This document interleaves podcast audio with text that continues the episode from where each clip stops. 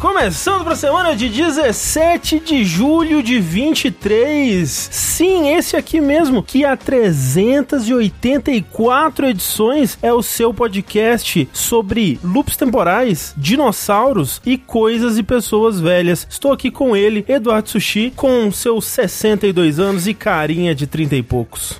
É aqui que fala de jogo single player. É, é o último reduto da internet pra ele. É verdade. Eu fiquei feliz que uma das pessoas que foi ver a gente no Anime Friends falou que não joga jogo single player praticamente, mas gosta de ouvir a gente. Eu Olha fiquei só. feliz. Mas, além de mim, outra pessoa de idade presente é Fernando É Mucioli. verdade. Eu sou uma pessoa de idade, mas sabe quem também é uma pessoa de idade? Quem? Quem? O Rio? Não, é André Campos que está fazendo aniversário hoje. Achou que ia escapar. Achou, achou que ia escapar. Ca- Cadê o pau? Cadê o pau? Cadê o pau? e André, eu tenho aqui uma coisa Ai, pra meu Deus você do céu. que eu vou Lá tirar vem. do meu saco. Ai, lá vem. A ideia foi da Cake, mas eu executei a ideia e você tem aqui um Uou! saco de dadinho.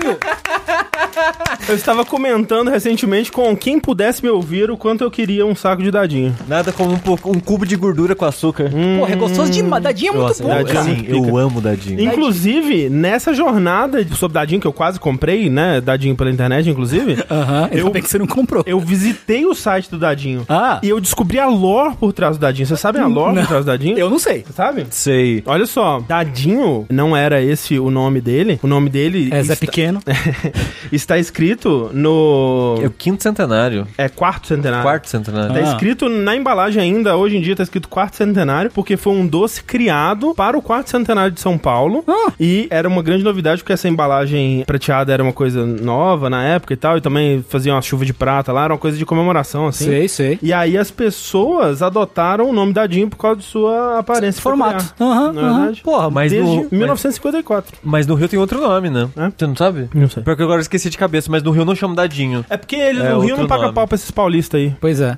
E eu quero que o André compartilhe com a gente os dadinhos dele. Eu vou. Durante, a, durante essa, essa live. Eu vou ficar todo dadinho durante essa Pra live. gente comemorar. Então, assim, primeiro, feliz aniversário, André. Obrigado. Achou que, não- achou que não ia, que tinha esquecido, que ia passar incólume? Eu achei mesmo. Não passou, né? Agora todas as pessoas estão sabendo e vão saber pra sempre, né? E é, é curioso, porque hoje o Vértice ele tem muita coisa sobre coisa velha, coisa de idade, coisas dinossáuricas, É verdade. né? É verdade. Eu acho que é o destino que chamam, né? É, eu acho que sim, Eu acho, acho que sim. Então eu, eu convoco aí todo o chat, todo mundo que tá assistindo agora ao vivo no twitch.tv barra não sei se essa parte vai pro podcast final, pra você mandar o quê? Presentes pro André. Tipo assim, manda, um, manda uns beats, manda umas Isso pode doação, mandar, isso é legal de mandar. manda uns subs. No Rio é Gamadinho. Ah, Gamadinho. Será que tem uma lore por trás também? Ou é só um nome diferente da mesma Eu fabricante? não sei porque que mudaram. É da mesma. Não, é o mesmo doce. Mas é só, é só pra não pagar pau Ó, a Clarice, centenário Clarice de São confirmou Paulo. isso, gamadinho. Gamadinho, Né? gamadinho. Então hoje eu quero dinheiro para a honra e glória de André Campos. Obrigado aí quem tá podcast. mandando beats, assim, uma coisa de louco aí. Obrigado, gente. Eu estou fazendo anos, gostaria de não estar, né? Estou mais perto dos 40 do que antes. Uhum. Isso é muito triste. Como você se sente estando perto dos 40, Tengu? Eu não me sinto perto dos 40. Não? Não, eu me sinto ainda com os meus 20 anos por aí, mais ou menos. Sim, tá aí. Sabe? É, eu só, só queria citar de novo o Anime Friends, que a gente vai falar daqui a pouco, né, de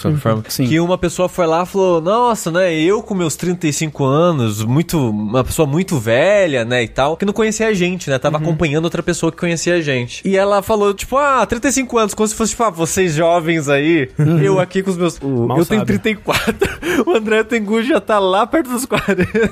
É, tipo, ela falou, né? Eu tava lá também, ouvinte, tava lá junto com outra pessoa, né? Eu falei, ah, não, pô, eu, eu vou no evento desde. O primeiro Anime Friends que eu fui foi acho que 2004. Eu falei, né? Esse Anime Friends que foi, foi o primeiro, eu ajudei a organizar.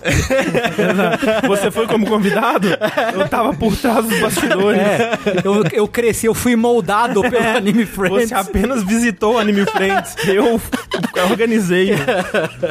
Foi essa namorada do Satanás 71, é verdade. É verdade. É, obrigado, aliás, obrigado por ter ido ver a gente. É, inclusive, vamos falar sobre isso. Antes, na verdade, Ah. eu queria só continuar aqui com o que o Tengu tava dizendo, que sim, esse podcast está rolando no- nesse momento ao vivo no twitch.tv jogabilidade, como acontece todas as segundas-feiras às sete e meia da noite, mas depois ele vai ser editado, transformado num podcast de verdade, com técnicas alquímicas, satânicas, de, da quais a gente não pode mencionar. E você pode escutar ele no seu aplicativo de podcast favorito aí, seja no Spotify, no Google Podcasts, Apple Podcasts, seu aplicativo né, dedicado favorito. Lá você encontra também todos os podcasts da casa. Como, por exemplo, recentemente lançamos, né, uma- um evento raro, um Dash, né? A gente lançou um Opa! Dash de Resident Evil 4, Verdade. remake, né? E Um, ficou um muito legal. bocado do original também. Falar um bocado do original, né? Não tem como. E, né, convidamos você a procurar por jogabilidade no seu aplicativo favorito e encontrar os podcasts do jogabilidade, quem diria, né? E, um, né, tem uns funk também com Tem, tem, tem. jogabilidade. Sim, sim, sim, sim. Tem umas outras coisas aí que você vai encontrar, mas principalmente a gente. Além disso, temos que dizer que o jogabilidade, como sempre, é apoiado por pessoas como você aí. Você que contribui com o seu rico dinheirinho todos os meses nas nossas campanhas, né? Como lá no Patreon, no Padrinho, no PicPay, com o seu subzinho aqui na Twitch. Faz toda a diferença, né? A partir de um real você já tá ajudando bastante. A partir de 15 você tem acesso ao nosso grupo do Discord, ao nosso podcast bônus do DLC Cedilha, que tem mais de 100 edições pra você se deleitar. E o mais importante, ajuda a gente a manter as luzes acesas, eh, todo mundo bem alimentado, com as bochechas coradas, todo mundo com essa aparência jovem, apesar de próximo dos 40. E agradecemos a, a você aí que nos ajuda todos os meses. Você que não pode ajudar monetariamente, mas que está aqui sempre escutando, participando, deixando seus comentários lá no Spotify, né? Que agora você pode deixar comentário, você pode participar da nossa enquete no Spotify, interagindo, engajando Pô. com o conteúdo de jogabilidade, Sim. é, espalhando a palavra, apresentando novas pessoas pra escutar isso aqui, tal qual um esquema de pirâmide, nós agradecemos você também. E agora, antes da gente partir para nossa tema, nosso tema principal, nossa pauta principal de hoje, a gente queria falar um pouco sobre o que rolou na semana passada, né? Uhum. Porque a gente avisou semana passada que nós iríamos para o Anime Friends e nós fomos. E fomos, né? Que loucura. Quem diria? Quem diria que nós fomos? O Rafa não conseguiu ir, Infelizmente. né? Infelizmente. Mas eu, o Tengu e o Sushi estávamos lá e foi bem legal. Pô, foi, foi bem fera, cara. Sim, eu fiquei feliz que teve bastante gente. É, eu tava com medo de, né, como eu falei até no dia nos dias que a gente anunciou que a gente ia estar lá. Tipo, ah, putz, né? Foda, né? Se a pessoa não aparece ninguém, a gente fica lá, cara de taxa. Porque foi super em cima da hora, né? A gente descobriu que ia rolar isso, tipo, faltando uma semana, basicamente. E também não é um evento que é tão. Assim, por mais que a gente fala de anime, nosso público é muito otaku, nosso público também é muito mais velho, né? É um otaku já, já velho, fica em É casa. o otaku que desistiu de viver, É, assim, é, né? não é um otaku de evento de anime, eu imaginei, né? E assim, o Anime Friends hoje em dia tá uma pegada bem diferente É, também sim, do, do- sim. do que era antigamente. Mas de fato lá era um público mais jovem, no geral, mais jovem que a gente, pelo sim, menos. sim, com certeza. Mas eu fiquei feliz que tava reservado uma hora de meet and greet, né? Uhum. E eu e o Tengu, a gente chegou um pouquinho mais cedo, já tinha gente. Aí todo mundo, a gente ficou até um pouquinho depois, então deu mais de uma hora do pessoal passando lá e tirando foto com a gente, cumprimentando e tal. Então foi muito legal.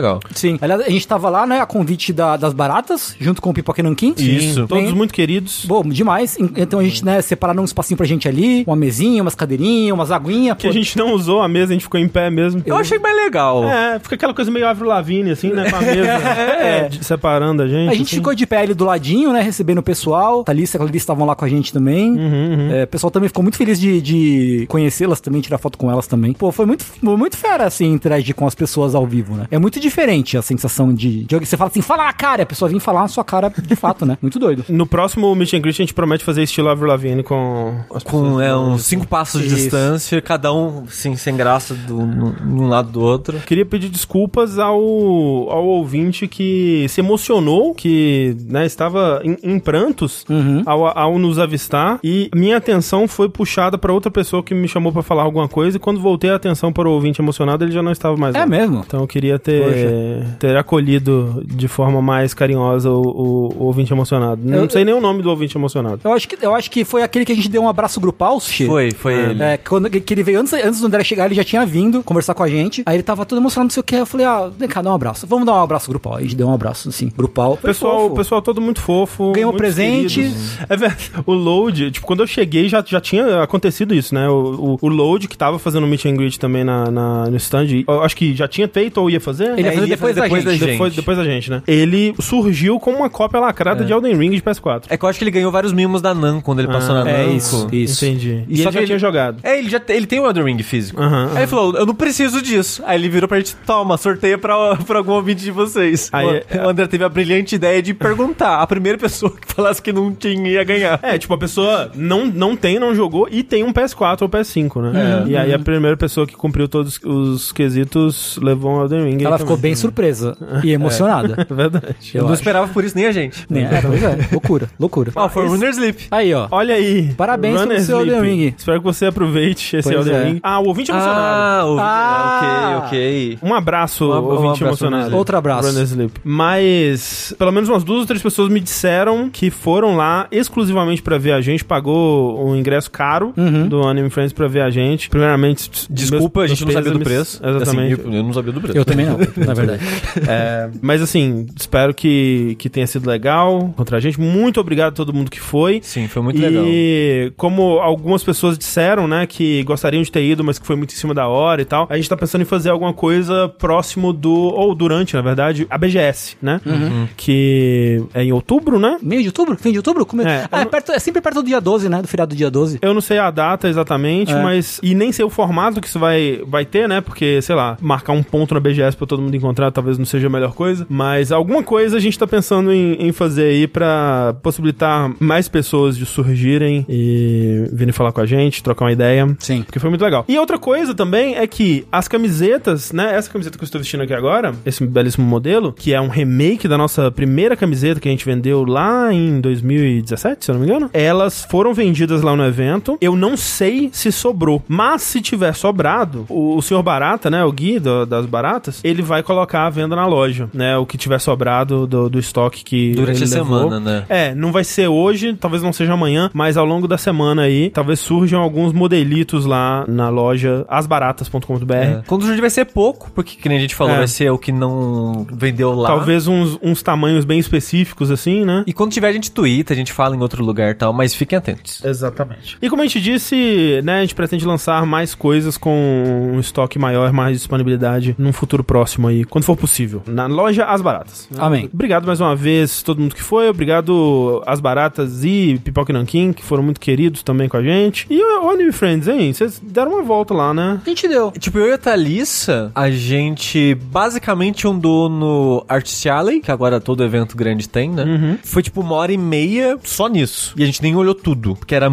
era bem grande a tava área muito de cheio. Artist Alley. Aí tava bem cheio. E só de dar essa volta e passar rapidinho assim em outras áreas, é uma mini CCXP agora. É. Não, tem não tem muito vibe de Anime Friends mais. É porque o- a nossa percepção, a minha percepção de evento de anime era de uma época onde não se tinha nada oficial de anime no Brasil, né? Ah, é, sim. Então era muito, tipo, aquela vibe de fã pra fã, assim, né? Os pessoal de fansub, os pessoal de, tipo, trazendo. Ah, eu imprimi uns pôster em casa e tô vendendo aqui, sabe? Que é muito diferente agora que você tem, tipo, o stand de empresa mesmo, né? Que lic- licencia as paradas. Que obviamente vem, ó, um, né, as coisas com muito mais qualidade, né? Vem em muito melhor forma, mas ao mesmo tempo se perde aquela vibe única de evento de anime numa escola, com sala do yaoi. É. A diferença pra mim é que esses eventos mais antigos parecia que era pras pessoas se encontrarem. Era um evento de comunidade. É, total, total. E agora É um de- é um shopping. É, é, É um um shopping. evento de negócio. é, Sim. sim. É. Você paga pra encontrar lojas e marcas e ativações. Ativação. Eu Ativações. odeio a palavra ativação. Não, é a pior palavra do velho. universo. Mas é isso, tipo, deixou de ser. é, Ainda que nessa Anime Friends teve de novo Artist Alley e legal. É apesar, legal, de, apesar de legal. ter sido num espaço muito pequenininho, né? Tava tudo muito apertadinho, assim. Mas tinha muita gente, porra, a melhor parte do evento, assim, tranquilo pra mim. Mas é, deixou de ser um evento de, de comunidade, né? De você ir encontrar pessoas, ver as pessoas de cosplay, conhecer gente nova, né? Também. E virou meio que uma coisa de marca mesmo, de shopping. Que é meio que o que é CCXP. Sim. Né? E show. E ver os shows, né? É, teve, é, eu nunca É, acabei tem- vendo nenhum. Tem mas show, sim. tem um- uns, umas uns painéis, né? Sim, assim. sim. Inclusive teve um painel com o Load e o João Carvalho falando de, De política, né? em One Piece e, e animes. Parece que foi muito bom, né? É, podia ter gravado, né? Porque eu não tava lá, mas. Será que alguém visto. Eu fiquei feliz que eu fui perguntar pro Gui. Tipo, ah, Gui, o João, né? Ele passou aí e tal, você falou com ele. Ele, ah, né? Falei com o João, porque o João tava com o caminho das baratas numa live esses dias, né? Eu fui perguntar de curiosidade. Ele, ah, não, no dia que ele veio com o load aí, né? Ele veio aqui, conversei com ele e tal. Aí eu comentei de vocês e ele lembrou de vocês, falou que gravou com vocês sobre esconder corpo. É verdade. O caralho, que ele lembra exato, especificamente Essa isso. é a memória. Essa é a memória. tá Correta certo, a. CT da gente. Amém. É, tivesse esquecido, né? É verdade. Bom, que coisa, né? com uns ele discute política nos animes, com outros ele esconde, ele esconde corpo. Esse esconde corpo, esconde corpo. Pois é, então é isso, Anime Friends. Vamos ver de nos encontrar de novo aí no futuro. A gente avisa por aqui com mais de uma semana de antecedência, se tudo der certo. Antes, mais uma vez, da gente partir para o conteúdo principal, a nossa enquete, né, do vértice passado, a gente Verdade. só pra falar sobre o resultado dela. Pra quem não sabe, no Spotify, na versão de celular, você pode responder uma enquete que a gente sempre deixa em todos os episódios aí. E a gente fala do resultado dela aqui. A enquete que a gente deixou no episódio do 383 do Vértice foi: Você acha o PlayStation 5 visualmente bonito? E olha só que legal, a gente- as opções eram sim, não e não, mas me acostumei. A maioria do público não acha bonito, né? Então 60 e 62%, 62,5%. né? É, porque entre o não e o não me acostumei é a maioria que dá É. 60 e tantos por cento. Isso, 62,5%. Mas sim, é muita coisa também, né? 37,5%. É, me surpreendeu. Me Também. surpreendeu. E aí, não, não acho bonito de forma alguma. É 33,3%. E não, mas acostumei 29,2%. Acho um absurdo, porque a, a resposta sozinha que ganhou mesmo foi sim, né? Isso é, É ridículo, absurdo. é ridículo. Completamente ridículo. Vocês escutam a gente porque vocês não têm bom gosto, é isso? Porra! Fica aí o questionamento. Já pensou? Vai pensar? Um negócio aí. Bora lá então para as notícias da semana. E socorro, pelo amor de Deus, estamos presos num loop temporal. Porque temos aqui hoje notícias da compra da Activision pela Microsoft. A vai Microsoft comprou a Activision? Você não tava sabendo, Xi? Não tava. Pô, vou te contar tudo a respeito. Que inferno, né? Que inferno. Mas olha só, talvez, talvez, apenas talvez, estejamos chegando perto do fim dessa saga. Inclusive, eu achei que hoje a gente teria o fim, pelo menos a compra confirmada, né? Enfim, porque amanhã é o dia limite pra confirmar ou não essa compra, pra Microsoft não ter que pagar a multa lá e ter que refazer as coisas todas, a multa de 3 bilhões, né? Amanhã é o último dia. E era pra concluir antes desse último dia que, eh, né, tava tendo toda essa correria e esse julgamento todo, por isso que ele foi arrastado até próximo dessa data, né? Porque o, o FTC queria enrolar mesmo, né? Pra, pra que a, a parada não pudesse ser completada antes do dia 18 de, de julho. Mas o que aconteceu nesse julgamento foi que a Microsoft venceu nos tribunais aí, né? Quarta passada, dia 12 de julho, a gente teve o, o resultado desse julgamento, o FTC perdeu e o julgamento, eu vou ler aqui pra vocês o julgamento, o julgamento final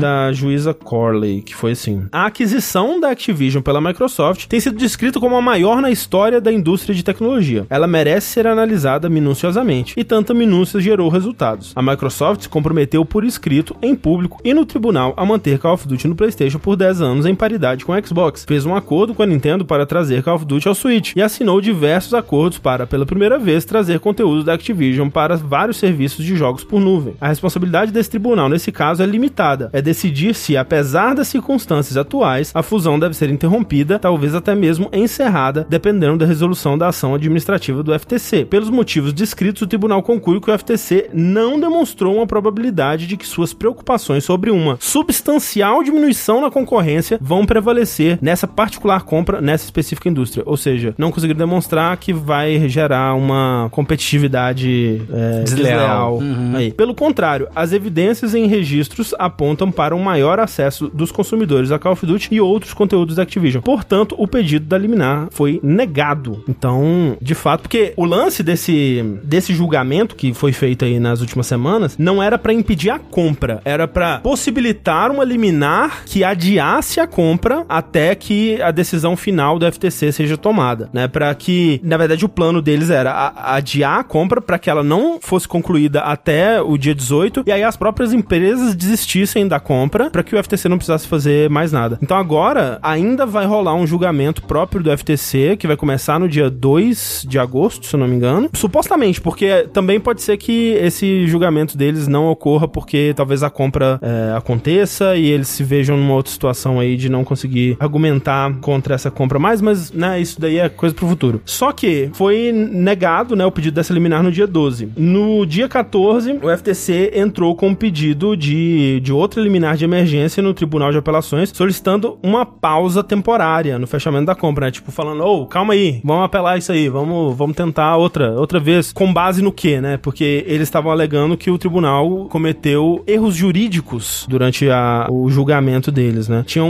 uns analistas dizendo que a juíza tinha sido exigente demais no, no nível de certeza que ela estava requerendo do caso do FTC, porque dizem eles que de acordo com a lei, você só precisa provar que a parada pode diminuir a concorrência e não precisa provar que vai ou que nem que é provável. Tipo, se você conseguir provar que pode, já é o suficiente. E o tribunal estava exigindo que a FTC provasse que ou que ia ou que poderia, que tipo tinha era provável que, que poderia. Outras pessoas disseram que o tribunal se baseou excessivamente nos contratos temporários da, da Microsoft, e aí eles citam que eles ignoraram outras estratégias possíveis da Microsoft para diminuir a experiência de quem joga numa plataforma que não fosse o Xbox, é, ignorando outros incentivos que a Microsoft teria para restringir o acesso aos jogos e tal. Outro argumento que eles usaram é que o tribunal teria se baseado somente no testemunho de executivos da Microsoft, que obviamente têm interesse, né, que a compra passe, né, e, e esses executivos argumentaram que eles não têm intenções de, de prejudicar concorrentes, obviamente, né, e usaram isso para concluir que o FTC não conseguiu estabelecer o caso deles de forma clara. Tinha um outro papo também que tava rolando que eu achei no mínimo curioso, né, que algumas pessoas estavam levantando que no primeiro dia do julgamento, a juíza Corley, ela revelou que o filho dela trabalhava na Microsoft.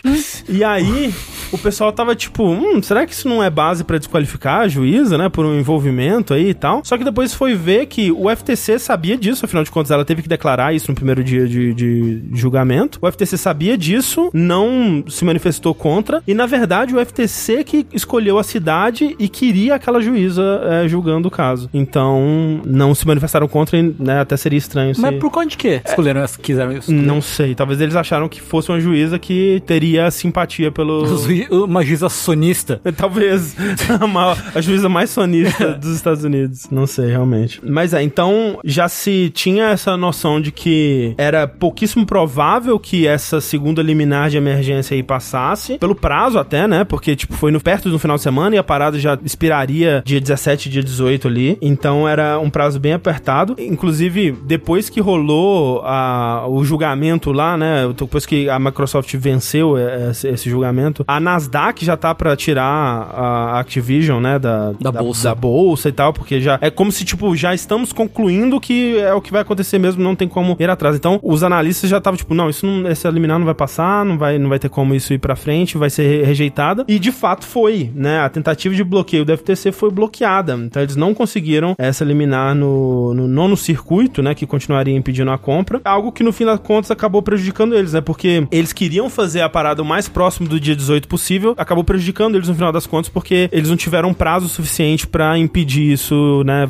Apelar direito pra tentar continuar impedindo essa compra, né? E aí, obviamente, na internet a gente vê muita gente, tipo, zoando o FTC, tipo, ah, que otários, estão gastando dinheiro do pagador de imposto americano com essa bobagem e tudo mais. O que é besta, né? Porque, tipo, pô, o FTC, ele tá lá pra defender o consumidor, né? E, e aí o pessoal vai lá pagar pau pra empresa, né? E assim, Sempre. o FTC não tá recebendo uma verba extra pra essa ação. É. Só tá funcionando Ele- como deveria existe. funcionar normalmente. Exato, exato. Tipo, as pessoas seriam pagas de qualquer forma. É, sempre muito hilário esse, o pessoal, tipo, feliz pela empresa. Tipo, o, sei lá, o- um, um CEO da Microsoft vai lá e twitta, tipo, ah, ficamos felizes com a agilidade do tribunal da nona corte, nono circuito, sei lá da quanto, nono quinto do inferno, de fazer isso tão rápido. Obrigado e tal. Aí alguém responde, nossa, admiro muito o seu trabalho, que bom que isso tá acontecendo, muito sucesso no futuro. Velho, o cara é um bilionário.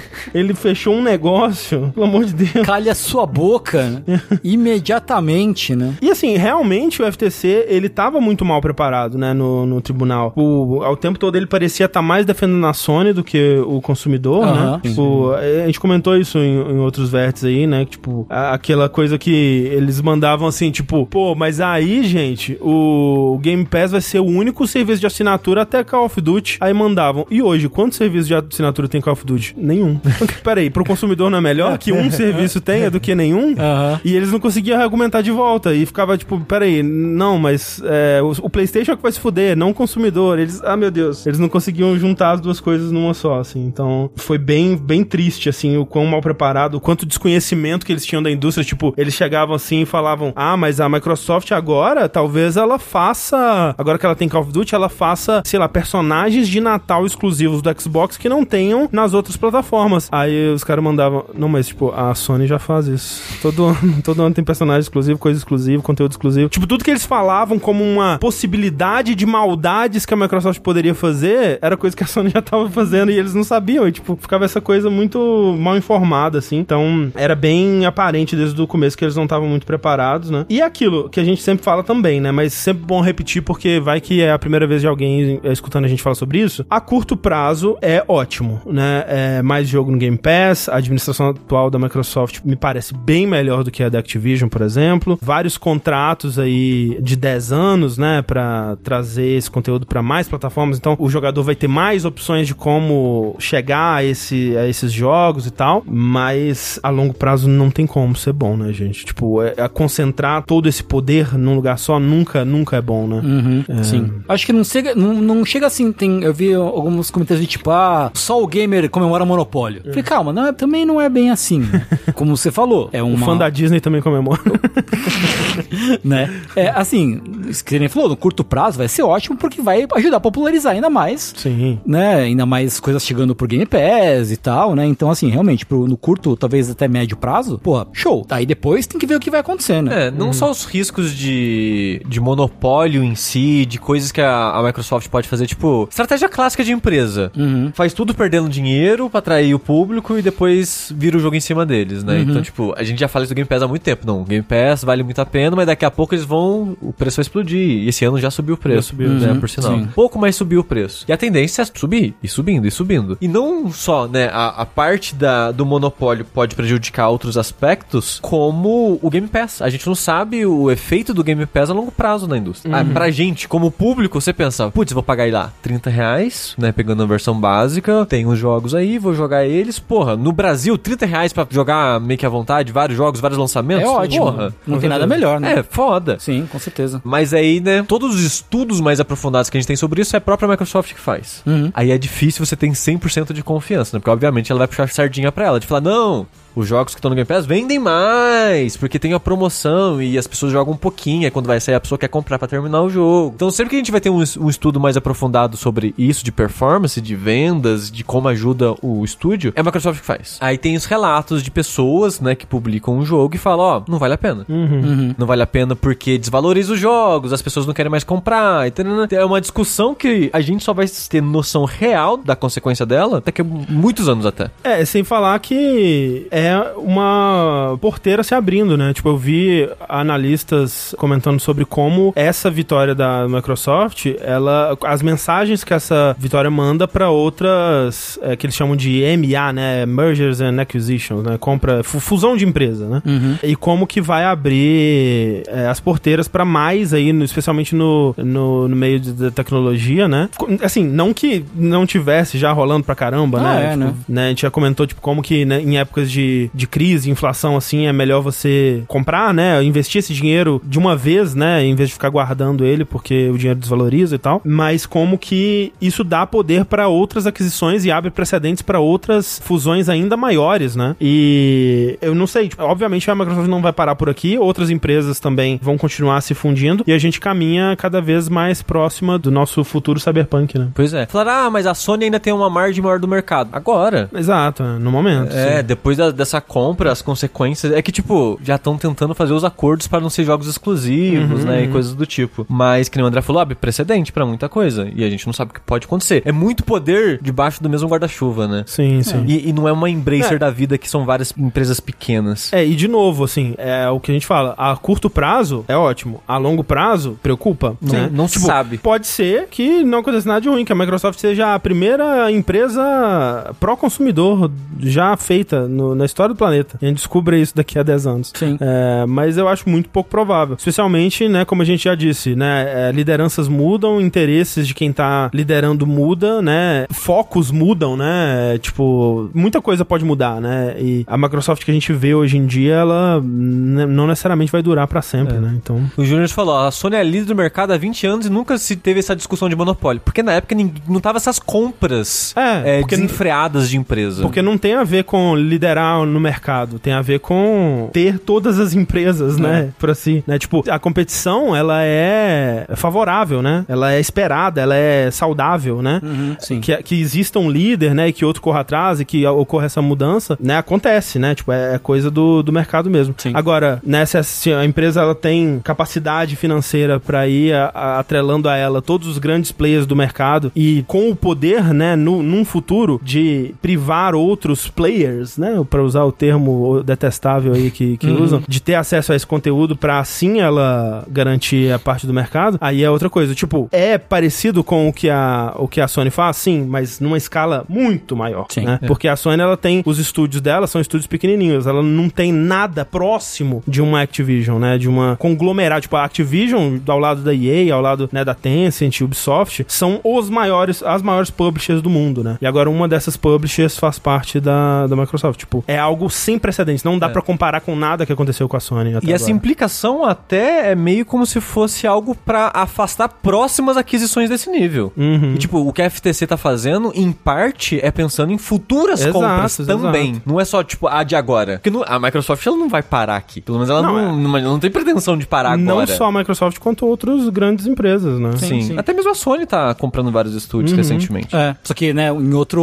Outro viés, com- né? Em outra dimensão, né? É. Sim, sim. Porque, é claro, você espera-se que a Sony vá querer correr atrás. Lógico. Né? Assim, meio patético o que a Sony tá prometendo pro futuro, né? Que é 20 jogos como serviço e aquele controle, aquele controle telinha, não sei o quê, né? Então, a vista pro futuro da Sony é meio patético no momento, né? Mas é claro, espera-se que ela vá querer fazer as próprias aquisições Sim, e talvez mudar um foco na, no- na direção do estúdio que ela comprou recentemente e por aí vai, né? Mas realmente, não é, reiterando, o problema não é a empresa ter uma fatia grande do mercado. O problema é a empresa ir tendendo cada vez ao monopólio, Que são coisas bem diferentes. que são coisas bem diferentes, Sim. né? São, são bem diferentes. Mas é, então a gente vê aí essa segunda tentativa da FTC sendo bloqueada e agora, né, os caminhos estão abertos aí para a Microsoft fechar esse negócio. Inclusive, eu fiquei hoje o dia inteiro dando refresh no site de notícias achando que essa notícia ia vir hoje.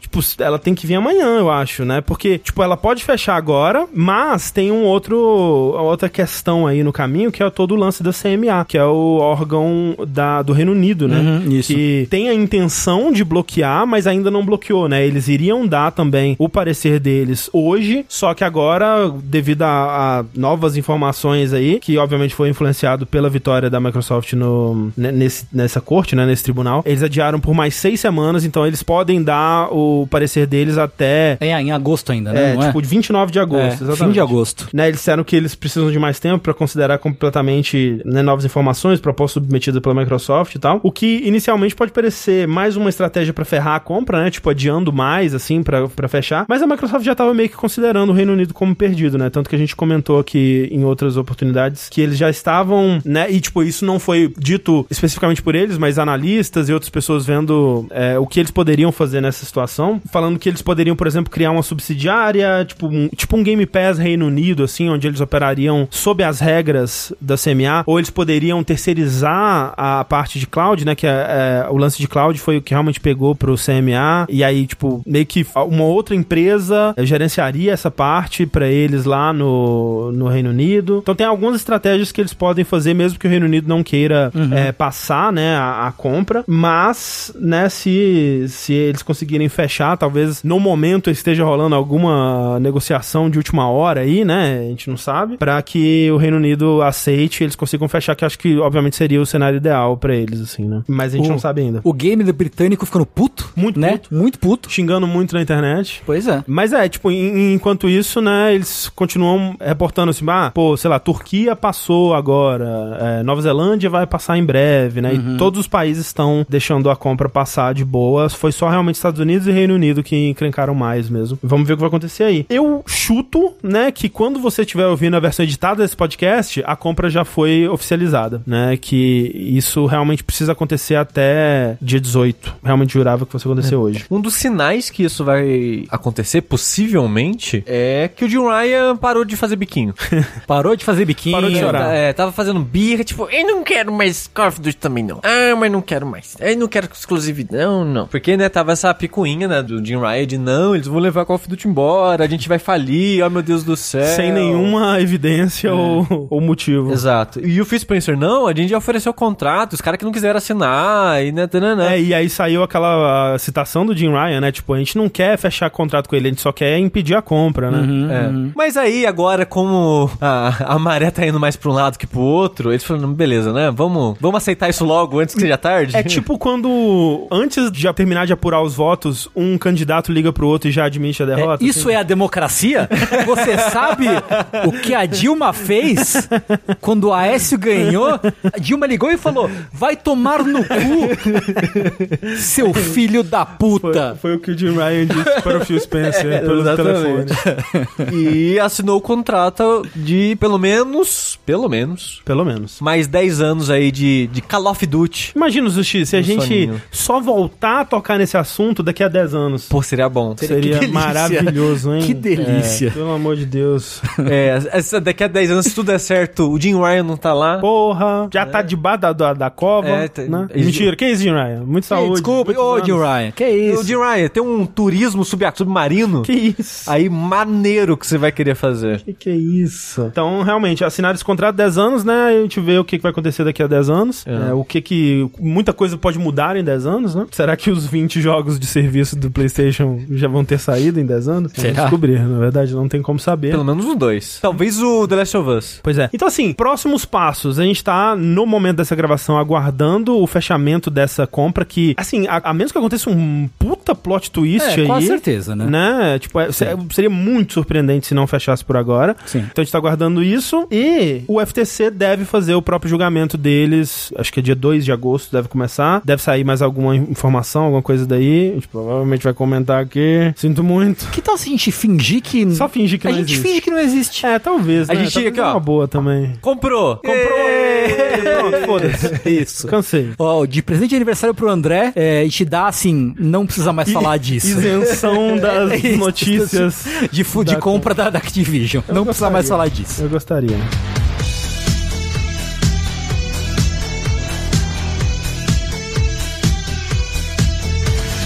Mas olha só, vamos continuar no tema Xbox aqui, porque Faz o X. faz o X. O serviço de assinatura mais antigo dos videogames, em atividade até hoje, né, no caso, É verdade. está morrendo, quer dizer, está trocando de nome, ou está mudando algumas coisas. Está sendo substituído por um outro serviço, né, no caso. sim. Porque o Xbox Live Gold, que existe desde 2002, né, que é a versão paga da Xbox Live, você tinha antes, acho que antes chamava Xbox Live Silver, depois virou Xbox Live Free, um negócio assim, que é, né, você acessa a Xbox Live, mas não joga online, né, você tem a Isso. sua conta lá e Isso, tal, isso, mas você isso. não joga online. E a Gold, você paga um dinheirinho todo mês pra jogar online. Que é algo que começou no Xbox original, né? Ficou muito maior no Xbox 360 e informou como. Até a Nintendo hoje em dia tem o plano pago delas, né? É, E que assim, foi um. Não, não dá pra gente desprezar o tamanho do rebuliço que foi Sim. quando surgiu esse serviço pra jogar pago. É. Porque até então você não tinha um negócio muito estabelecido de online em console, né? Você tinha online em PC. E online no PC sempre foi Uhum. Sempre grátis. foi grátis. É. Você paga já a internet. É, você paga a internet. Até em console, né? Os, os raros casos que a gente tinha até 2002, que era jogo de PS2 e jogo de Dreamcast. Dreamcast, né? Você não pagava pra jogar online. É, o lance que foi a diferença que justificou é que eles ofereciam um serviço com bastante qualidade, né, nesses É. servidores. Sim. Eles ofereciam é, um matchmaking muito superior ao que se tinha em consoles e até em PC na, na época, né? É. Apesar de ser peer-to-peer. Peer-to-peer. Apesar disso, porque, você, porque, Sim, porque jogos de PC, né, jogo de tiro, tipo, sei lá, Counter-Strike, Team Fortress, não sei o que, você tinha um servidor É. que acostumava, que recebia a galera. Sim. No console é peer-to-peer, cada um É, com a sua conexão ali. Eles não estão cobrando pelos servidores, eles estão mais cobrando pela infraestrutura. Basicamente, assim, né? basicamente. É, que, de fato, quando, quando lançou, era muito superior, né? O que se tinha no Dreamcast, ao que Sim, se tinha no PlayStation muito 2, ao superior, PlayStation, muito. até PlayStation 3, né? Aham. É, Que foi grátis por muito tempo. Sim. Acho que durante toda, quase toda a vida do Play 3 foi de Toda. graça. Foi a- só no inteira. Play- Play 4 Ah, foi só no Play começaram 4, né, que virou. cobrar. Verdade, verdade, verdade. Esse serviço não vai mais existir. A Xbox Live Gold Então eu vou jogar de graça online? não vai jogar de graça Ah. ainda. Quem sabe um dia. Eles estão substituindo o serviço pelo Game Pass Core. Então agora todo, todo o serviço de assinatura do Xbox vai ser Game Pass. O que, o que vai acontecer aí? Ainda vai ser um serviço pago, né? Você vai pagar por ele o mesmo preço que você pagava pela Live Gold, que aqui no Brasil é R$ 34,99 por mês. Tem, né, pacotes aí de um ano, que fica mais barato e tal, mas por mês é R$34,99. E aí você vai ter acesso ao multiplayer online, descontos, né, promoções e tudo mais, e uma biblioteca de 25 jogos rotativos. Esses jogos vão mudando com, com o tempo. E isso é a grande diferença, porque outra coisa que vai acabar junto com a Live Gold é o Games with Gold, que é o lance que, né, eu acho que o PlayStation começou fazendo, né, que é dar um, dois, três jogos, né, mais, na verdade, mês, né? por mês, pra quem assina, né, e enquanto você for assinante, você tem acesso a esses jogos. A Microsoft também começou a fazer isso já há bastante tempo, né? E esse serviço, essa, o, o Games with Gold vai acabar também. A Microsoft, se eu não me engano, a diferença da Plus é que você, se você parar de assinar, você ainda tem os jogos. Eu acho. É? Eu acho. Seria eu curioso. Posso estar errado. É, eu não É. sei, realmente. Tipo, no Game Pass Core, né, que é o novo serviço agora, né, que não vai ter mais o Games with Gold, não, você não vai ganhar esses jogos todos os meses, mas você vai ainda ter acesso aos jogos que você já resgatou no serviço. Então, se você é assinante da Live Gold há muito tempo e resgatou um monte de jogo, apesar do Games with Gold estar acabando, você ainda vai ter acesso aos jogos que você já resgatou. Menos mal. E aí, os 25 jogos que vão começar com o, o serviço, né, com o Game Pass Core, vão ser Among Us, Among Us, Descenders, aquele jogo de bicicleta, descer montanha, bicicleta, Dishonored 2, ó, Doom Eterno, ó, Fable Anniversary, que é o remake do primeiro Fable, eu acho, Fallout 4, Fallout 76, Forza Horizon 4, Gear 5, Grounded, Halo 5, Guardians, Halo Wars 2, Hellblade, Senua Sacrifice, Human Fall Flat, Inside, Ori and the Will of the Wisps, que é o 2, esse é o 2, né? É o dois. É, o 2. Psychonauts 2, State of Decay 2 e The Elder Scrolls Online Tamriel Unlimited, que eu imagino que seja o Elder Scrolls Online sem expansões. Ou com algumas expansões, eu não sei realmente. Mas, né, é, é o que tem no Game Pass, né, também. É uma Que boa É uma boa lista, né? É, Tipo, você vê, pô, podia ser o Forza 5? Podia, né? Podia ser o Halo é, Infinite. É, não, o, Halo, o Halo Anniversary, que tem tudo. É, ou é, ou Master Chief Collection, O Master né? Chief Collection, É, isso. seria mais legal, de fato. Acho que de todos os Halo que eles podiam ter colocado aqui, o 5 Esse é, é o pior, é. o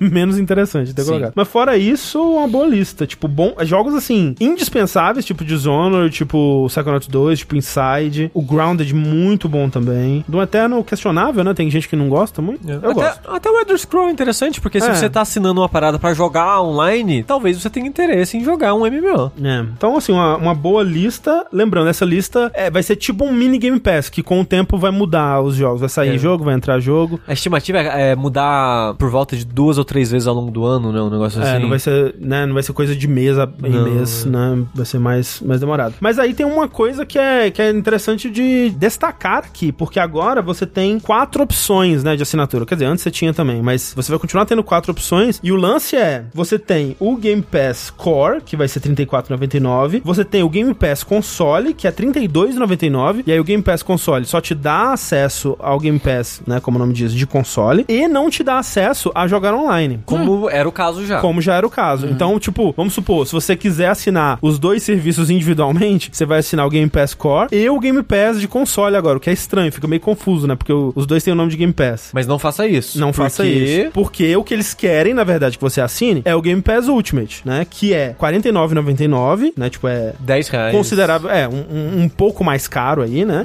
Mas você vai ter acesso a tudo, né? Então você vai ter acesso a multiplayer online, você vai ter acesso a. Imagino que esses 25 jogos, não sei, mas eles já estão no Game Pass. Já estão no. Game Pass. É, então você vai ter acesso à biblioteca do Game Pass inteira, você vai ter acesso a jogos por cloud, você vai ter uma assinatura do EA Play, né? E Game Pass de PC também. Então, tipo, é, é, muito. tudo. É tudo. É muito aquela coisa da pizza pequena, assim, sabe? Tipo, você tem a pizza pequena, que é tipo, sei lá, 20 reais, a pizza grande, que é 22. Aí você, tipo, peraí, caralho. Quer dizer, 20 reais uma pizza hoje em dia também é, meio. É, é, meio no difícil fim das pensar. contas é só pra manter tudo sob a mesma marca, né? O mesmo, o mesmo É, nome é. fantasia. Pra não ter uma marca Live Gold e uma marca Game Pass Sim, sim. é, diferente. Tudo sob o mesmo selo, né? Sim. Mas assim, é muito claro que o que eles posicionam Ah, como é, sim. o, o que eles querem que você assine mesmo é, É o Ultimate, Ultimate. é, né? com certeza. Vale muito mais a pena. Falaram, não mudou nada, pra ser sincero. É basicamente. O que mudou é: não vai ter mais os jogos grátis, tem esses 25 jogos aqui no mini Game Pass. É, tipo, é que eu imagino que talvez exista um caso de alguém que assinasse, ficasse feliz o suficiente com a Live Gold jogando multiplayer e ganhando uns joguinhos por mês aí, né? Tipo, e aí essa pessoa agora não vai ter os joguinhos por mês, né? Vai ter uma biblioteca relativamente mais fixa de jogos aí, mas é porque o que eles querem é que você vá pro Game Pass. Basicamente. Ultimate, de preferência. Exato. Ah, exato. Que ainda é um serviço excelente, bom pra caralho. Ainda mais pelo preço que, preço que eles cobram. E que vai ter coisa de família, né? Também? Family Share? Não sei. Não, Family Share não. Tipo, conta família. Pra você pagar um valor X X e poder descompar. É, acho que é. Tipo da Nintendo? Tipo. Isso é interessante. Que ainda não tem plano família, mas parece que vai ter. Já tem não em vai alguns ter conta- países. Já tem em alguns países, é? Tá aí. ok. Tá bom, então. Tá aí.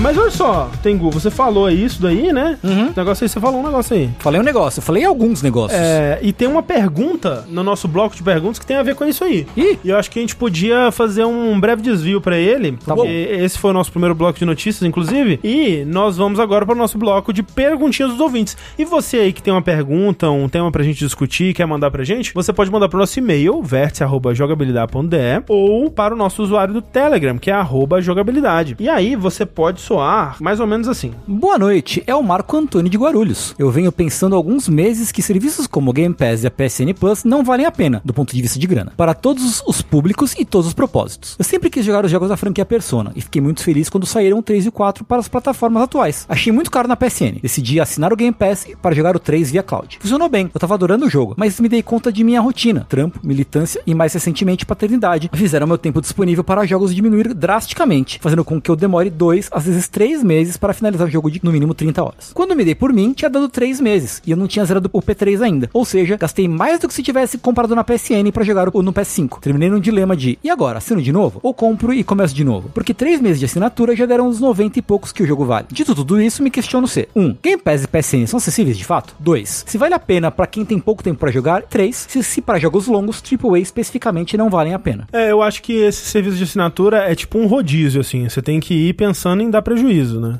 Meio que sim. Você prejuízo que- do caso dá prejuízo para a empresa. Exato, exato. Você tem que pensar já, né? Fazer pelo menos uma conta mental de que o quanto que você vai conseguir jogar, ou pelo menos, né, de, de jogos pequenos. Ele, porque, por exemplo, ele pode pegar uns quatro jogos pequenos e terminar, porque aí ele vai sentir que já fez a matemática pagou, na, né? na conta, na cabeça dele. É que nem falaram no chat, assim, o Game Pass ele custa 600 reais por ano, certo? 600 É, reais, você vai comprar aí, se você con- considerar um, um jogo por 300 conto, perto de 300 conto, vai arredondar pra 300. Dois jogos. É, vamos arredondar pra cima só pra chutar É, alto. dá, só, né, porque alguns vão, tipo, jogo de Switch vai custar mais que isso, né, Jogo alguns de PC lançamentos... menos um Algum- pouco. é, né, então, né, vamos arredondar só pra fazer a conta mais fácil. Você compra dois lançamentos com a grana de um Game Pass no ano. Então, por esse ponto de vista, vale mais a pena você pagar o Game Pass, Uhum, né, eu acho eu. Só que aí você tem que ver como, como a pessoa falou, como que isso se encaixa na sua, no, Sim, seu, sim, sim. no seu dia a dia, né. É porque, tipo, se você só consegue jogar de fato 10 horas por mês, aí não compensa. Exato. Tipo, por É. exemplo, sei lá, eu não vou assinar uma Netflix pra ver um filme só, por exemplo, né? Tipo, às vezes vale mais a pena eu alugar, mais a pena eu alugar ele individualmente ou mesmo comprar ele num serviço tipo Amazon, né? A versão digital que seja. Que, né, se o meu único interesse é aquele único jogo, realmente talvez tivesse valido mais a pena você ter comprado o Persona 3. Agora, eu acho que é, tipo, uma coisa pra próximas, né, ocasiões aí, pra outras pessoas que estiverem pensando em fazer isso, consulta um How Long to Beat antes, né? Que às vezes você não sabe também, né? Quanto tempo você vai demorar pra terminar o jogo. E óbvio que no How Long to Beat eles jogam muito pra baixo, né? Então você já pode pensar que o Inclusive, tempo que você tá- vai levar é inclusive mais. tem integrado no Game Pass, né? No Game Pass, É verdade. Você tem lá, você pode, você baixa lá e tá se tornando É How to Beat. Pô, os caras são muito bravos isso? mesmo. Tem? Tem. Você Uau. consegue ver. Tem. E lá mesmo você consegue ver a média de hora assim, aí você já consegue fazer um cálculo de quanto tempo, né, com o seu tempo disponível você vai levar. Uhum. Agora, o problema mesmo é o que, que ele faz agora. Será que ele continua assinando? Que ele falou que jogou bastante, né? Pois Do jogo já. Esse save do, do Game Pass não vai ser compatível nem com save de PC, né? Eu acho. Não, eu não sei. Não. Eu acho que não, porque as versões de Game Pass elas são bem, bem próprias, né? Não é É. a mesma versão do Steam. Realmente não compra da Microsoft e aí continua o save. É, não sei daí. É, realmente. talvez é isso, talvez comprar lá, porque aí. Mas aí ele não vai ter como jogar por cloud, né? Porque ele tava. Ele não tem nem PC, nem Xbox. Tá jogando pela nuvem. É, o Cloud, e o Cloud é só no Ultimate. É, pois é. É só no Game Pass Ultimate, especificamente. Hum, aí é complicado, aí é é. só começando de novo mesmo. É que o Pato Acá disse, parece que ele usa o Game Pass de PC que é 30 reais. Aí o Game Pass de PC ele vem com cloud também, porque ele realmente falou 30 reais. É. É, porque na minha cabeça o, o Cloud era só no Ultimate, então talvez eu tô errado. Não, não vem não. Tá, então eu imagino que ele esteja pagando Ultimate, né? Sim. É, eu acho que, sei lá, vai pro. Compra o 4, pulo 3, pra não ter que rejogar tudo de novo, vai pro Espera o 4. remake. Espera o É, remake, então, é. porra, perfeito. É isso. Espera o remake. Não volta pro 3. E é isso. E compra o remake. É, e aí talvez esperar uma promoção do remake. Parcela em três meses que dá o mesmo do, É. do Game Pass. Se, se você quiser continuar pagando Game Pass, usa ele pra jogar jogos menores e se programa pra comprar um lançamento, alguma coisa assim, sei lá. Ó, o Deus esquizofrênico disse que já transferiu o save do Game Pass pro PC, não sabia. Ok, Maneiro. ok. É, vê se dá, Que- dá então, né? Porque a gente já viu vários casos de que as versões eram diferentes, né? Mas às vezes o save Sim, é compatível ainda assim. Mas falou de, tipo, de falar de, ah, não, não- Game Pass não vale a pena, né? PS Plus não vale a pena. Se você jogar, acho que um jogo por mês, zerar um jogo por mês, É. você já tá fazendo valer a pena. Ou jogar o suficiente, né? Assim, pra você É. sentir que. Sim, sim. Eu acho também. É. Obrigado, Marco Antônio. Próxima pergunta é isso, Ti? A próxima pergunta é do Maurício. Ele diz o seguinte: Boa noite, Gabililindos. Não, de Gabilideiros. Eu completei Não, aqui com de lindo. lindos. Desculpa. É não, mal. tá certo, tem que ter Autoestima autoestima, autoestima, autoestima. Isso, é. Me chamo Maurício e me corrijam se eu estiver incorreto. Está incorreto.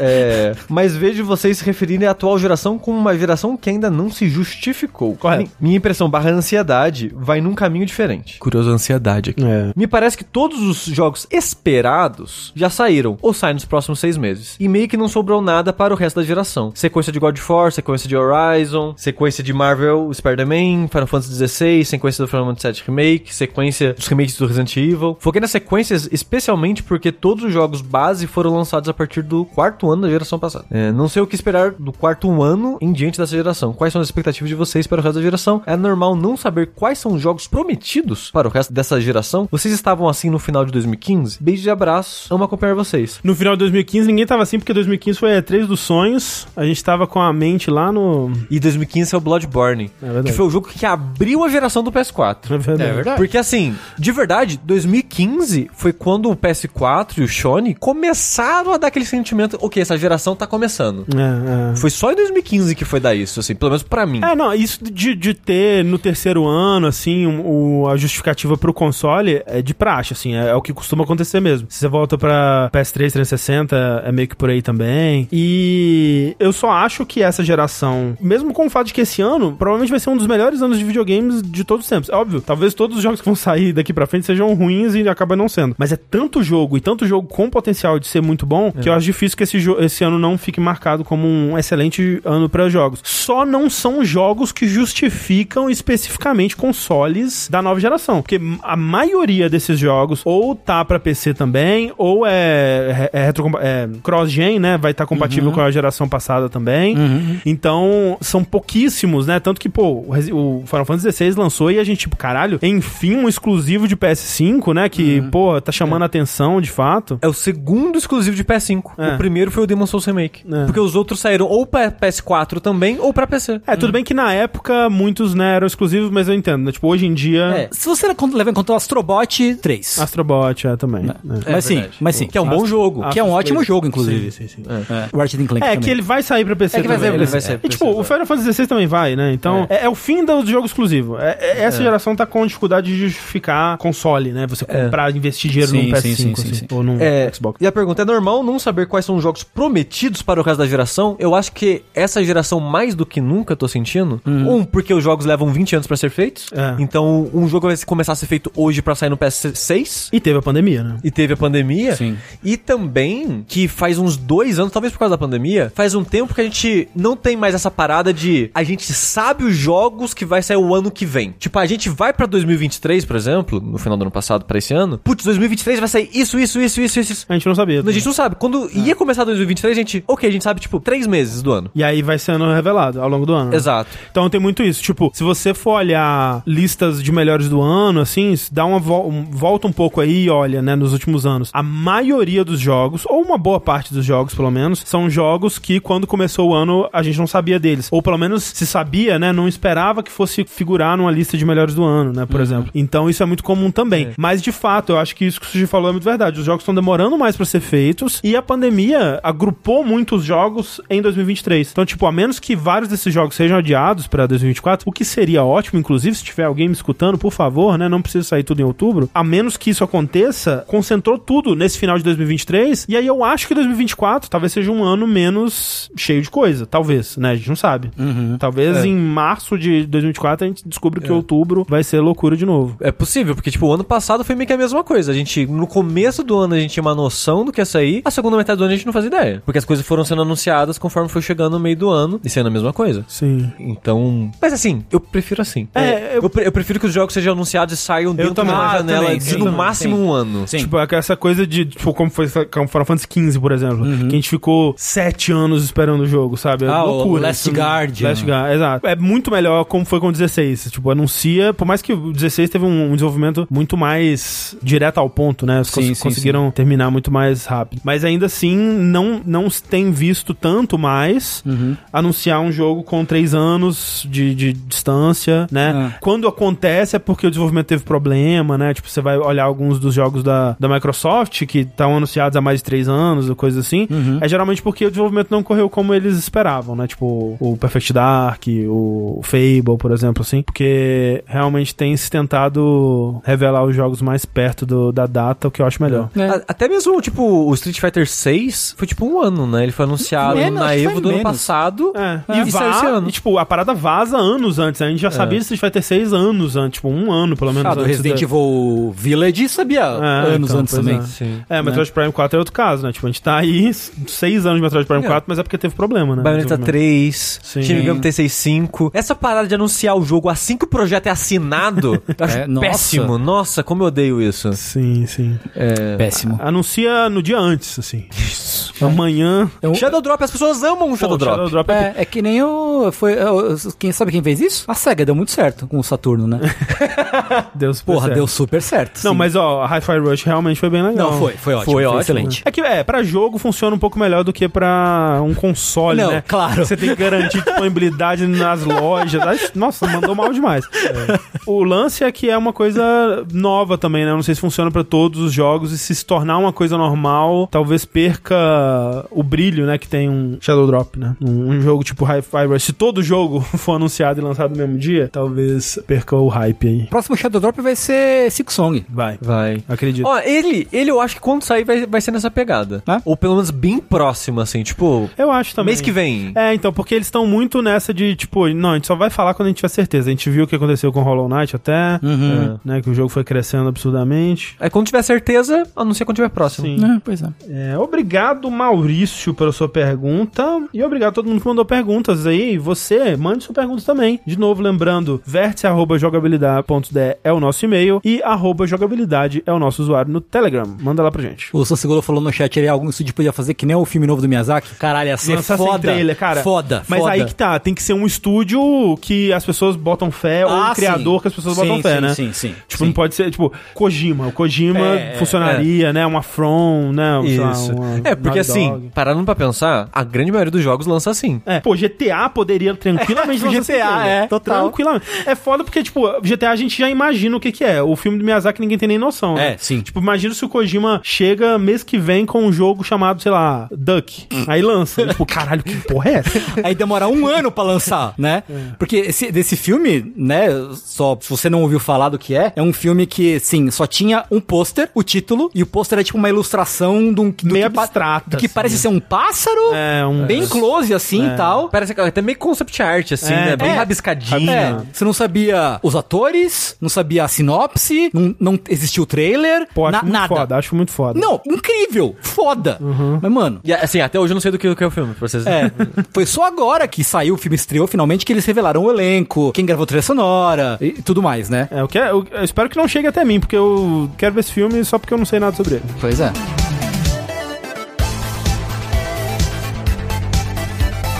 Bora pro nosso bloco de joguinho, né? E o joguinho que a gente escolheu para essa semana é Oxenfree. Uou! É um jogo que existe, né? Oxenfree 2 Lost Signals é o jogo que a gente escolheu aí. É um jogo que lançou semana passada. E é uma sequência de um dos primeiros jogos que a gente fez live no jogabilidade depois que a gente se mudou pra São Paulo. Sim. Ele me marcou um bocado, assim, porque eu não gostei muito do jogo e eu tenho a impressão, né, o Oxenfree 1, eu tenho a impressão de que foi por ter jogado em live. E hoje em dia eu tenho certeza, na verdade, que foi por eu ter jogado em live, porque é uma experiência muito diferente, né? E pra um jogo narrativo, se você não tá ativamente focado em prestar atenção no jogo, né, e você tá tentando dar atenção ao chat e a tentar ser interessante numa live, você acaba se perdendo muito, né? E um jogo muito baseado em diálogo, muito baseado em personagens, assim, é um, um E- e- caso especial. E aí, é um jogo que o diálogo ele é muito dinâmico, é muito rápido, né? É. E se você olhou pro chat, já perdeu. Exatamente. Acabou. Então, assim, Oxenfree 2 lança é, assustadores seis anos, sete anos depois do primeiro, o que é muito doido. O estúdio foi adquirido pela Netflix, né, nesse tempo aí. E nesse tempo também eles lançaram outro jogo que eu joguei e achei batuta, que é o After Party, né, que é aquele jogo de beber, desafiar o, o capeta pra, pra bebida e fugir do inferno. Vocês falaram desse jogo, vocês não tinham gostado muito, né? É, ele é bacana. Ele é mas não razoável. É, não é tipo, uou, que coisa maravilhosa, né? E o primeiro jogo, ele é um jogo sobre um grupo de adolescentes com suas dinâmicas interpessoais, relações, tipo, um é o meio-irmão da, da pessoa, que é o ex da outra, que tem uma relação esquisita com o outro, e esses amigos, eles vão pra uma, uma ilha pra beber, fumar até amanhã, e eles se deparam com mistérios paranormais nessa ilha, né? Eles se, eles se, se deparam com fantasmas que habitam as ondas de rádio e, e mistérios é, relacionados a isso. Só que no fundo, os fantasmas eles estão lá pra movimentar a história, pra colocar esses personagens numa situação extrema e numa situação de mistério, né? Que eles queiram investigar e resolver e tudo mais. Mas o- a grande trama são as relações entre os personagens, o desenvolvimento deles. É uma história de. Qual que seria a tradução de coming of age? De se tornar adulto, né? De, de, de se entender enquanto jovem e, e entender é, quem você é e as pessoas em volta e aquela coisa toda. Amadurecimento. Amadurecimento, obrigado. Porra, man- Ah, foi o Rafa agora. É. foda. Tô trazendo o espírito Rafa aqui pra vocês. É. Também trouxe um pouquinho. E nisso, o Oxenfree 2 já é um tanto quanto diferente, né? Porque os personagens dele já são mais hum, velhos, né? É, são, adultos agora. São adultos, são personagens nos seus 30 e poucos, 30 e meios anos aí, né? E não é tanto mais sobre amadurecimento, né? Que é interessante, porque muitas dessas histórias de amadurecimento, às vezes pode passar aquela impressão de que, tipo, pô, eu sou um adolescente cheio de problemas, aí eu passo por essa experiência, eu passo por essa história, eu me entendo enquanto pessoa, e agora eu resolvi o resto da minha vida, né? E tá tudo certo, eu sou uma pessoa completamente resolvida, sem nenhum problema. E aqui a gente vê é, pessoas que já estão mais amadurecidas, mas que ainda não, não, não se entendem. Tipo, às vezes até se entendem, mas tipo, tá, e agora? O que eu faço com isso, sabe? Então, é uma história que ela vai ter bem mais temas de paternidade, ou maternidade, no caso. Vai ter temas de encontrar um, um propósito, temas de, de conseguir fazer algo que importa, né? De deixar um Legado. legado. Exato. Então, ele é muito... Eles são, são temas mais... Tipo, é quase como se fossem temas... O Coming of Middle Age. Um-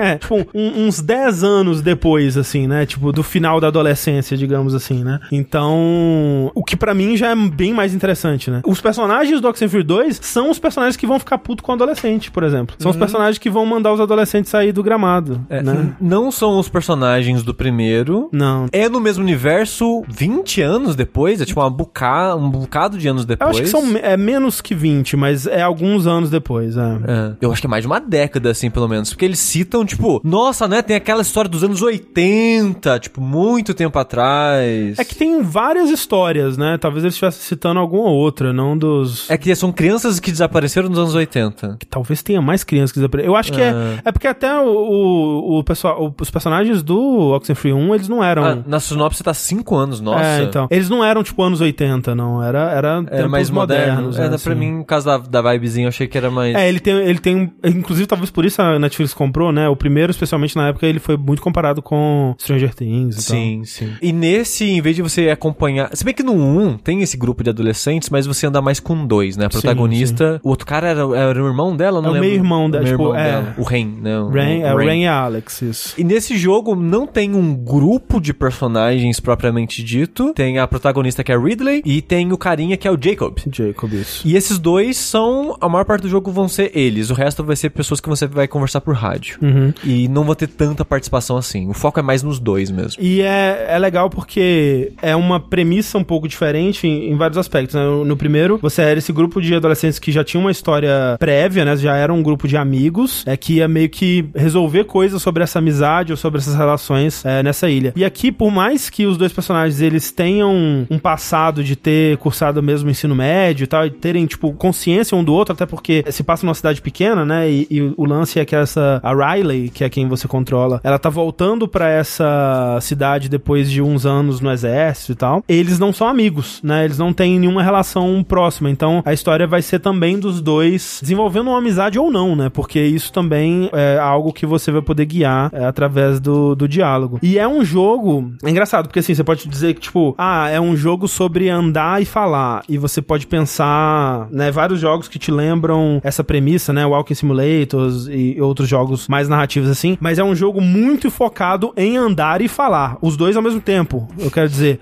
Porque todas as mecânicas dele são guiadas para que esse diálogo seja bem natural, um diálogo que você teria enquanto você anda por aí, né? Então é muito sobre estar conversando enquanto você explora o mundo. Isso é algo que não mudou tanto assim, tem algumas coisas que são melhores aqui, mas não mudou tanto assim em relação ao primeiro. O primeiro foi muito elogiado pelo sistema de diálogo dele. Inclusive, talvez eu até gostaria que o 2 fosse um pouco diferente, né? Porque para um jogo feito sete anos depois, talvez isso, né, poderia ser algo. Talvez eu gostaria de ver a próxima evolução desse E, sistema. e ele é bem, bem igual ao primeiro? É bem igual. Tem, tipo, umas coisas de qualidade de vida que são melhores aqui. Por exemplo, ele é bem dividido em telas, né? Então, quando você vai mudar de uma tela pra outra, é, tem uma tela de loading é, entre essas, é, esses dois cenários e você continua na próxima. E agora tem a coisa que, tipo, se você, você pode trocar de tela, inclusive ele ap- aparece a mensagenzinha, o diálogo vai continuar na próxima tela. Então, você não precisa interromper isso. Ok. Porque eu sinto que muitos jogos que tem esses diálogos enquanto você tá fazendo alguma coisa, eu sempre tenho a sensação que, tipo, começou o diálogo, vou parar e não fazer nada, porque Sim. eu não sei o que vai interromper esse É. diálogo, né? E pra jogos muito narrativos, onde esse diálogo talvez é um dos motivos que você tá lá, é foda, né? Porque, tipo, pô, eu tô ouvindo o diálogo, tô imerso, tô interessado na situação aqui, aí eu interajo com qualquer coisa, eu começo E outra corta, cena, foda-se. É, ou, tipo, eu vou pro menu e corto, sei lá. Então, É muito frustrante. Parece que, tipo, ninguém se ninguém respira que tá acontecendo o diálogo.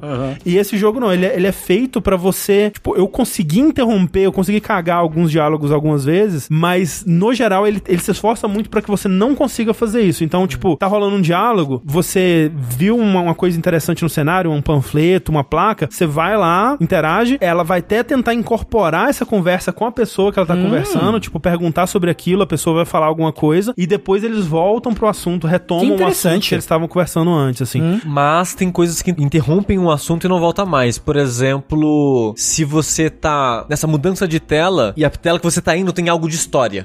É, então se começa uma cutscene, Aí para, aí corta. para. É, já era. Já aconteceu isso comigo umas duas vezes. Sim, acontece, aconteceu comigo algumas vezes também, mas eu acho que é, é exceção, né? Sim. Tipo, eles realmente tentam que você consiga estar imerso no diálogo enquanto você faz outras coisas. E, e falando sobre falar e andar, eu tenho muita dificuldade em jogar e prestar atenção em diálogo. Muito. Desde sempre. Tipo, sei lá, Bioshock. Eu não consigo. Eu peguei um audiolog, eu paro, fa- fala o que você quer falar e segue. E se- o System Shock esse ano?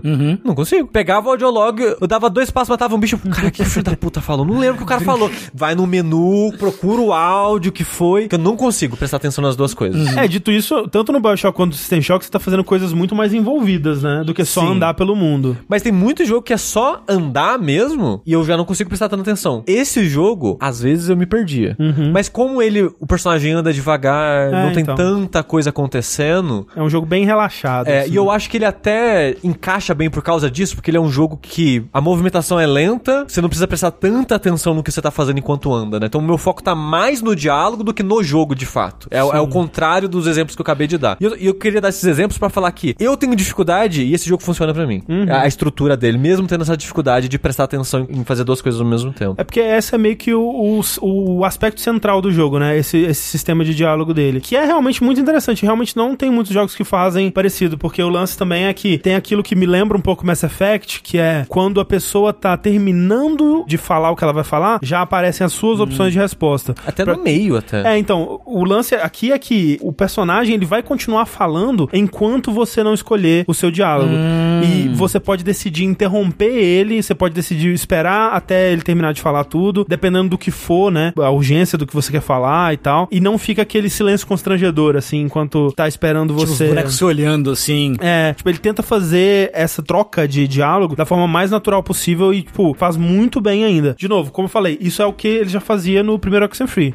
Talvez eu gostaria de ver o próximo passo disso, mas eles, eles não fazem. Dito isso, ninguém faz isso. Ninguém faz isso, exato. Não tem. Então, tipo, ah, eles fizeram um próximo do primeiro. Eu acho tudo bem porque ninguém faz isso. É. Então ainda é algo diferente. Sim, e até isso que eu falei, tipo, eu, eu acho que eles trouxeram mais dessas situações onde você pode interromper com quem você tá falando com uma outra coisa de curiosidade. Então, por exemplo, eu tô andando com o Jacob e a gente passa na frente de uma placa, né? E aí eu vou clicar na placa, eu vou ter um diálogo específico do Jacob comentando sobre aquela placa, interrompendo o diálogo dele e continu continuando depois, assim. Então tem muito cuidado, tipo, para o que você vai poder encontrar enquanto você tá andando e com quem você vai estar, tá, como que essa pessoa vai participar desse diálogo. Então essa parte é muito, muito bem feita. Outra coisa que eu gosto no jogo, que nem eu tava comentando, você tem rádio, né? Aí você Isso. tem rádio e walk talk, É. que é onde você vai conversar com outros NPCs é por, pelo walk talk. E o interessante desse jogo é que você tem essa ilha pra explorar, que ela não é tão grande assim, mas como o seu personagem não anda tão rápido e às vezes você tá indo do ponto A ao ponto B e meio que não, não tem mais nada no jogo além do diálogo e andar. Você não tem um combate, você não tem. É. Às vezes tem interações engraçadinhas, mas é a primeira vez que você passa pelo caminho. E você vai passar várias vezes pelo caminho. E uma novidade do Oxenfree 2 é que a personagem ela consegue escalar, né? Tem então Ah, umas sim. coisas me- levemente de plataforma, assim, mas é bem simples também. Sim. Mas aí você preenche esse buraco conversando pelo Walk Talk, que tem narrativas específicas de NPCs pelo Walk Talk. Você pode ficar futucando no rádio pra achar uma, umas rádio de culinária, pra você achar uma- umas músicas e qualquer coisa que seja. E, e tem, por exemplo, é porque a, a- a rádio, né? Você abre um sintonizador de rádio e você tem analogicamente a, a opção de sintonizar na, na frequência que você quiser. E isso é usado pra resolver puzzle, mas quando você tá só andando pelo mundo, você pode, tipo, tentar sintonizar em estações de rádio, assim, né? E aí vai ter, por exemplo, estações de rádio que vai te dar um contato novo no Walk Talk pra você conversar. E aí vai abrir uma narrativa é, nova sobre isso. Por exemplo, tem uma, um- uma das estações que você descobre que é tipo uma rádio de conselhos amorosos de uma menina da escola da cidade. E aí chega o momento lá da rádio que ela fala que, ah, então vou abrir agora pra perguntas, né? Então, se você quiser falar comigo, me encontra no, no, no canal tal do Walk Talk, da, do rádio. E aí você começa a conversar com ela. E isso vai te dar profundidade de desenvolvimento dos vilões do jogo, por exemplo. Uma coisa que você não teria é, de outra forma. Então, é muito bom você se dedicar, né, um tempo, um interesse pra conhecer as pessoas com quem você pode conversar pelo Walk Talk, que vai ter, tipo, quests específicas dela, histórias que vão enriquecer o mundo. Alguns dos melhores personagens são personagens que você nunca encontra pessoalmente, que você só conversa pelo rádio. E isso também é uma novidade do 2, né? No 2 você só tinha o rádio mesmo. Você não tinha esse Walk Talk pra conversar com as pessoas. E a di- o diálogo com eles funciona como funciona o diálogo com NPCs normais. né? Você vai ter as opções e Isso. decidir o que você vai dizer e tal. E assim, não é tão aberto quanto pode parecer quando falo que tem opções de diálogo. Você pode pensar que você tá o tempo todo tomando decisões que vai guiar a história pra um rumo diferente e tal. Não. A história em si é linear. Você tem que, né? Você tem meio que um objetivo maior, que é colocar coisas em quatro pontos da ilha. Acontecem coisas e o jogo meio que termina, né? E. É um jogo relativamente curto, É, né? ele é curto, umas tipo, 5 umas horas. cinco horas. É curtinho. Por aí, umas 5 horas. E o que você vai mudar com o seu diálogo, na verdade, são as relações entre os personagens. Então, por exemplo, com o Jacob, você pode se tornar amigo dele, é, você pode, né, querer saber mais sobre o passado, sobre os traumas dele, você pode explorar mais os seus próprios traumas ou fingir que eles não existem, né? Tipo, empurrar pra baixo, fingir que não tá lá. Você pode se tornar amigo do grupo de antagonistas do jogo, por exemplo. E isso vai levando pra finais diferentes, né? No final você tem ah, algumas formas diferentes de encerrar, mas é um ponto final em comum, assim. Não é como se, né, fosse um super RPG com várias, né, possibilidades e rotas e tal, assim. E é, de fato, o João Preto disse que o Lucas falou que pausou o jogo pra tomar uma decisão no final. Animou. Tem uma decisão no final que é complicada de ser tomada, assim. Não parece ter uma solução muito boa e é, ela é meio, é meio difícil mesmo. Inclusive, né, também como no primeiro Oxenfree, é um jogo onde os personagens são foco, né? Tipo, tanto a, a, a- a coisa dos fantasmas, que é o, é o mesmo, mesmo aspecto sobrenatural do primeiro, é bem em segundo plano, assim, tipo, ela existe, né? Ela é importante pro mundo, porque tá acontecendo, afinal de contas, mas o foco é muito mais o- o- os personagens, assim. E por ser o mesmo tema, né, do primeiro, até tem menos mistério, né? Tipo, É, eu, eu, eu achei interessante como eles fizeram isso, porque o primeiro, ele não é um jogo muito longo também, mas pra duração do jogo, você demora pra entender o que tá Aham, acontecendo de fato. E esse é o 2. Então quem jogou o primeiro e tá indo pro 2, que, que eu imagino que é muita gente, já vai tá tipo, esse jogo ou vai ter que criar um novo mistério, ou ele já vai entregar de cara. E ele meio que entrega de cara. É, e até pra quem não jogou o 2, porque essa é uma, uma coisa também, tipo, eu acho que você vai ter uma, uma, uma experiência bem mais rica se você jogar o primeiro, mas ele não te deixa sem contexto de nada. Ele explica bem mais rápido, né? Logo no comecinho ele já te explica o que é, que é essa coisa sobrenatural, de onde vem esse fantasma, o que, que eles estão fazendo, o que, que eles querem, né? E aí, em, em dado momento, vai fazer referências a coisas e personagens do, do primeiro jogo. Então, vai ser mais rico se você tiver jogado o primeiro jogo, com certeza. Ou lembrar dele, como eu não lembrava. É, eu fui na Wiki, dei uma lida pra dar uma, uma refrescada, assim, que eu realmente lembrava muito pouco. Então, quem tem mais memórias do primeiro jogo vai aproveitar mais, mas dá pra ir pro segundo sem problema. E, e em relação ao mistério, eu sinto que esse jogo nem tentou fazer os largue as coisas que o primeiro É, fazia, não, né? Não, ele até tem uns negócios escritos na parede que você consegue decifrar, mas é pouca coisa, É, senti. porque o primeiro eu lembro que tinha até bastante, assim, o pessoal tava bem empolgado na época de... Que o jogo ele tem umas paradas de que a tela pisca, e tem uns Código flashes, Morse. código de Morse, muita coisa escondida dentro do jogo, assim, pra meio que explicar mais dessa parte do- dos fantasmas e outras coisas assim. E esse eu sinto que ele não,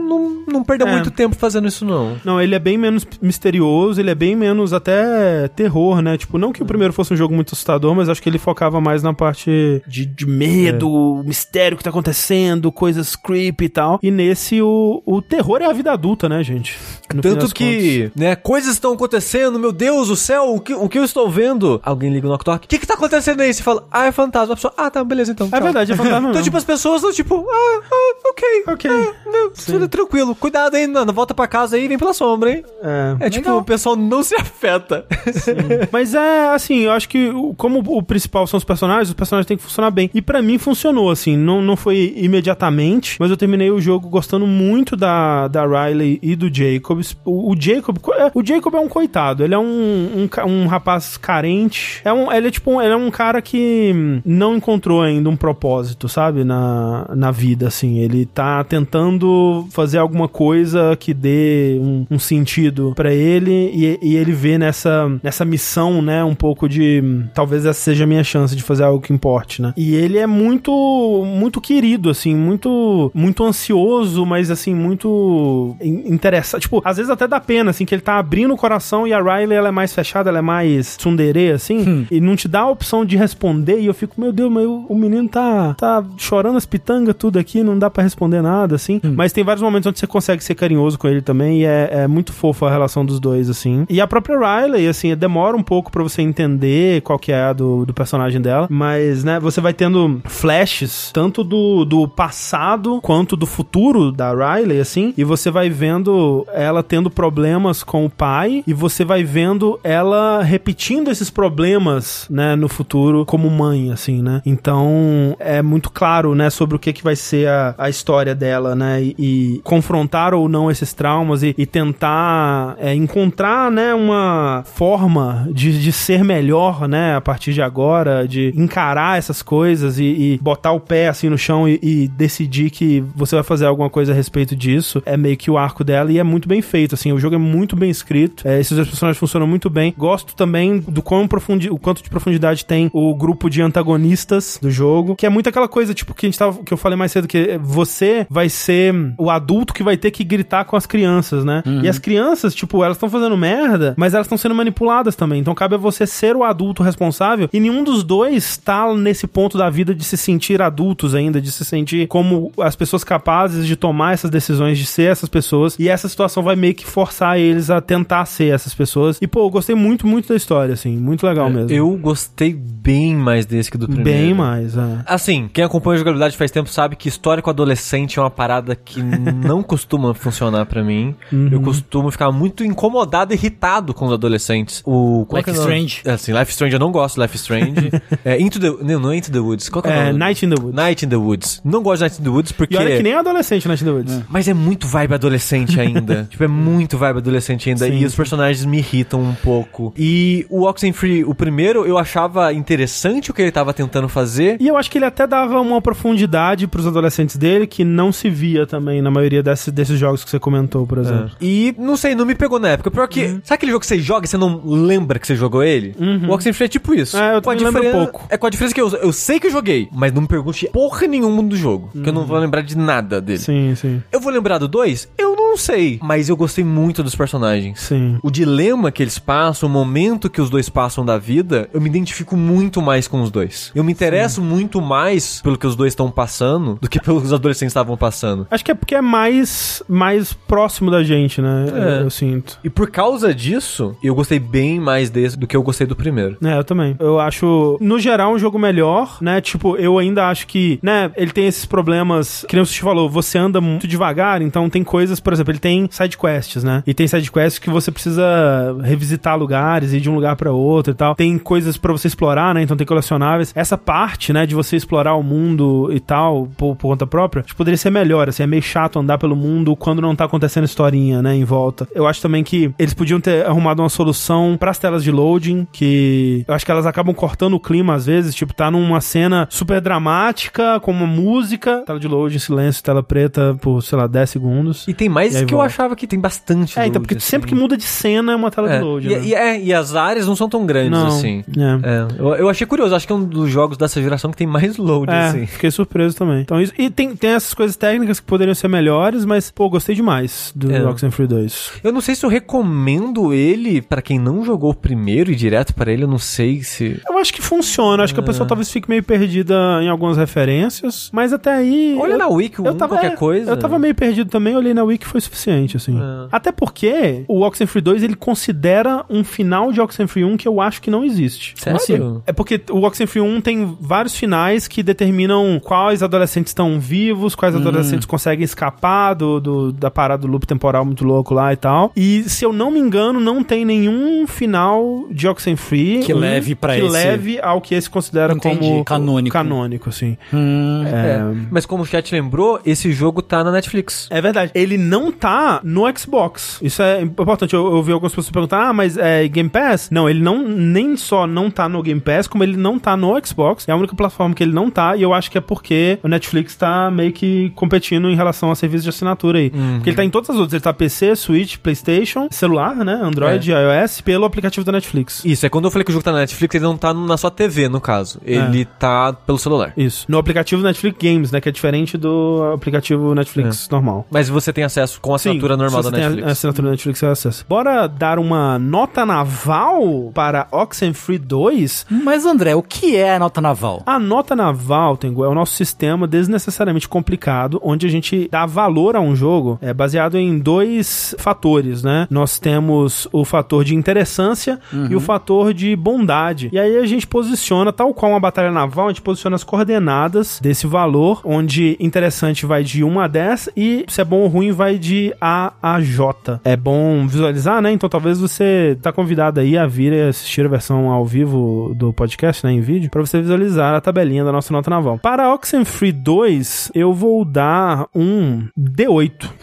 Bom, muito interessante e bom. Bom, Bom. acima da média. Acima da média de bom, olha só. Eu daria um D7. D7. Fiquei triste que pra platinar tem que fazer todos os finais e umas coisas que eu deixei pra trás. Porque eu pensei, putz, jogo né, foi gostosinho, vamos ver a platina. Não vou zerar de novo, não. É, eu queria dizer que estou no processo de zerar de novo. Meu Deus. É, e, e os finais eu, eu acho que dá pra fazer. Ah, dá pra fazer um save scanzinho. save scan, é. É, mas é, é, de qualquer forma eu teria que zerar de novo. A conquista de não petar o cachorro, inclusive, dá pra fazer com save scan. Assim Então, que você pega dá. a conquista de petar o cachorro, porque tem uma conquista de petar o cachorro e uma de não petar o cachorro. Uhum. Aí se você peta o cachorro, dá load, você consegue fazer não petar o cachorro. É Mas no caso você faz o contrário, você não peta o cachorro, Isso, e aí dá load pro, pro oficial Pra, você ter pra ir valendo ter petado o exato, cachorro. pô. Faz tem que petar o Faz muito sentido.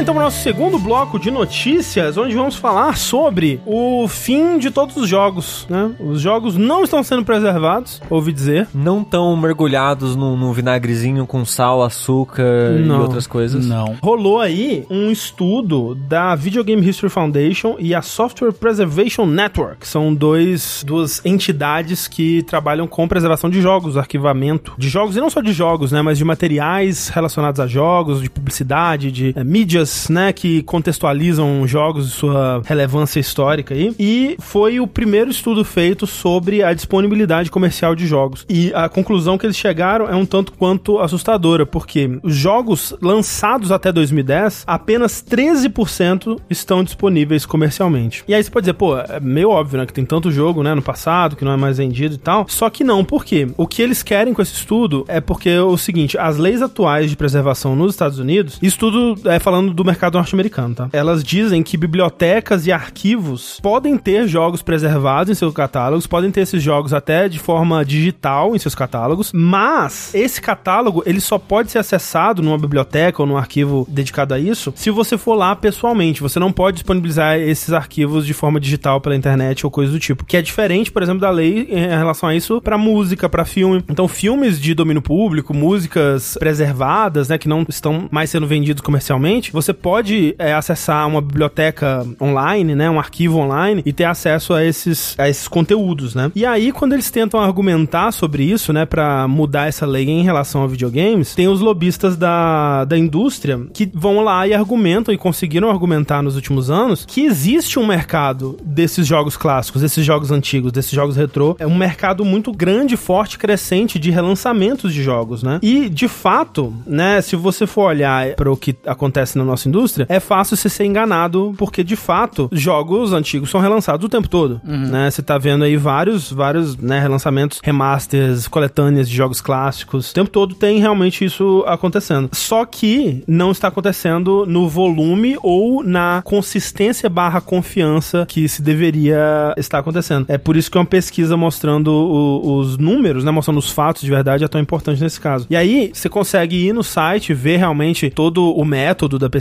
né, o que, que eles consideram como o jogo não disponível comercialmente, porque o jogo ele, ele não pode, por exemplo, você pode relançar um cartucho de Atari e vender ele hoje em dia.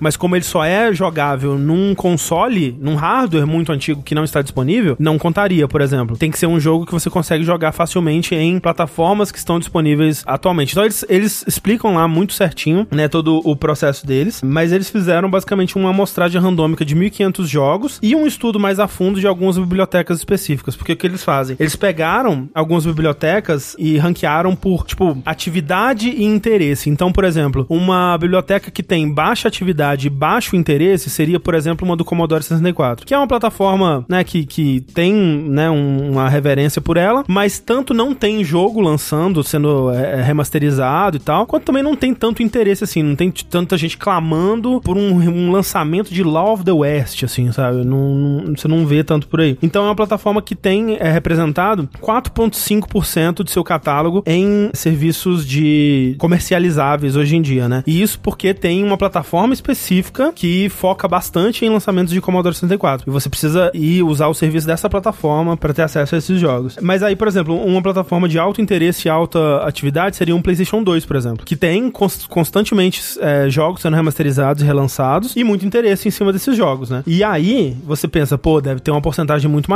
Não, é 12%. Tipo, não tem nenhuma plataforma é, em nenhum período analisado que te- teve mais de 20% do seu catálogo é, disponível comercialmente, assim. E um outro que eles destacam, e essa plataforma eles analisaram toda a biblioteca dela, foi o caso do Game Boy, que é uma plataforma que tem alto interesse, mas baixa atividade porque é a Nintendo, né? A Nintendo, ela lança muito aos pouquinhos e, inclusive, aconteceu o fechamento das lojas do Wii U e do 3DS recentemente. Porque antes da, da- do fechamento das lojas do Wii U e do 3DS, tinha 12,5% da biblioteca do, do Game Boy disponível comercialmente. Agora, tem 5,9%. Tinha 6% da biblioteca do Game Boy disponível no Wii U e no 3DS e agora simplesmente não tem mais. E esse é o outro problema com, com deixar isso na mão das empresas, porque simplesmente pode sumir. Por exemplo, esse serviço que disponibiliza esses jogos de, de Commodore, ele simplesmente pode fechar. Pode não ser mais lucrativo, interessante, pode mudar alguma coisa lá. O serviço fecha, né? Os jogos deixam de, de estar disponíveis e, e acabou, né? Um outro problema é que a curadoria dos jogos normalmente vão ficar focados nos jogos de sucesso, né? Jogos comerciais, jogos considerados bons. E para pro valor histórico deles, isso não quer dizer muita coisa, né? Um jogo ruim, um jogo esquecido, ele às vezes tem tanto ou mais valor histórico do que um jogo que vendeu milhões de cópias e que tá preservado, né? Então, é por isso que se deixar na mão do mercado, na, na mão invisível do mercado, né, alguns diriam, essa coisa não vai melhorar. E aí o que o, o propósito desse, desse, desse estudo é justamente isso, porque essa lei, a lei que rege isso, que é o tal do DMCA lá, ela vai ser reexaminada em 2024. E eles querem que essas bibliotecas e arquivos tenham isenções para poder operar, para poder trabalhar melhor, né? Para poder é, mexer com isso de forma mais livre e disponibilizar isso, né? Porque, tipo, hoje em dia, ou você gasta zilhões de dólares aí para montar uma biblioteca e com hardware e tal, que você tem acesso, ou você pirateia. Que, tipo, tá disponível, mas também é meio, né? Você tem que correr atrás e ver, você tem que resolver como isso vai funcionar no emulador, e às vezes não é fácil. Se você quiser emular um jogo de Mac, por exemplo, porra, o emulador de Mac é um inferno pra fazer funcionar. Você tem que baixar um, o sistema operacional, você tem que baixar o emulador de, de- de disco. É um saco. Mas Mas, são essas pessoas que estão mantendo esses jogos Sim. na existência, né? Porque esses números que o André tava falando da pesquisa é de forma comercial oficial. Na internet a porcentagem vai ser maior graças à pirataria. sim, sim. Porque senão tava pior ainda a situação. Ah, não, com certeza. É, não, é, é é aquilo, tipo, meio que a gente respira um pouco mais aliviado quando rolam coisas como isso da Nintendo fechar o eShop, porque a gente sabe que todos esses jogos estão preservados na internet.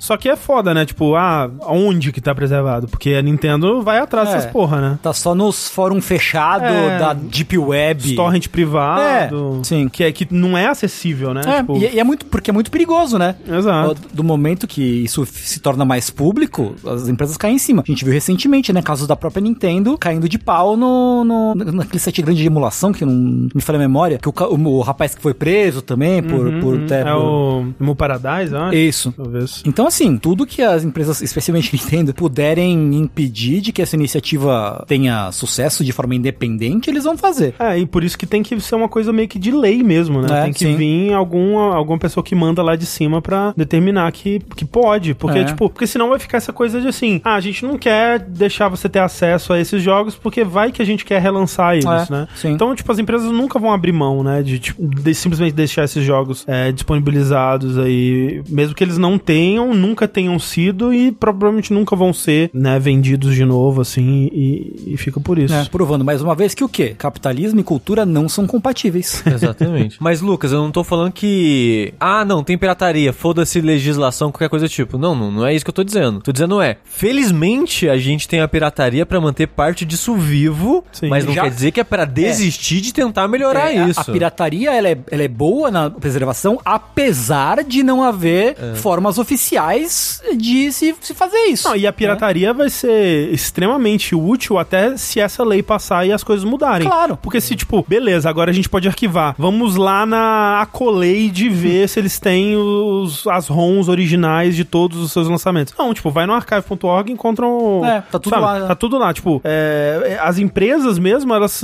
ligam muito menos, muitas vezes, né, pros seus produtos e preservar eles do que os piratas da internet. É os piratas do- que navegam pelas ondas digitais. Pois é. Mas assustador, né? Pensar que Nossa, 13% só tá É disponível. bem assustador. Se depender da Nintendo, 0%. É, pois Zero, é, né? É. é. porque a gente vive tanto nessa, nessa enxurrada de lançamentos atuais, que parece que tem tanto jogo, né? Uhum. E perde a noção do quanto que já se perdeu, né? Do, É. do passado. É, Algumas pessoas de- de- citaram o Girard, né, do The Completionist, que comprou a biblioteca toda do eShop do 3DS pra poder dumpar tudo no archive. Você sabe se não tava já preservado? Porque, pô, se, se ele foi responsável por isso, parabéns. E que perigo, né? Porque É. foi bem quando... E assim, ele fez ia- um vídeo no YouTube sobre isso. É, pois é. Pois é. Assim, é pra chamar atenção de Sim, uma, sim, pra algo que sim. você não quer chamar atenção necessariamente. Pois é, pois é. Os jogos do Zibo estão preservados, por exemplo. Foda. Tem- To- existe, todos? Assim, acho que são tipo 40 e poucos só. então- existe emulador de Zibo?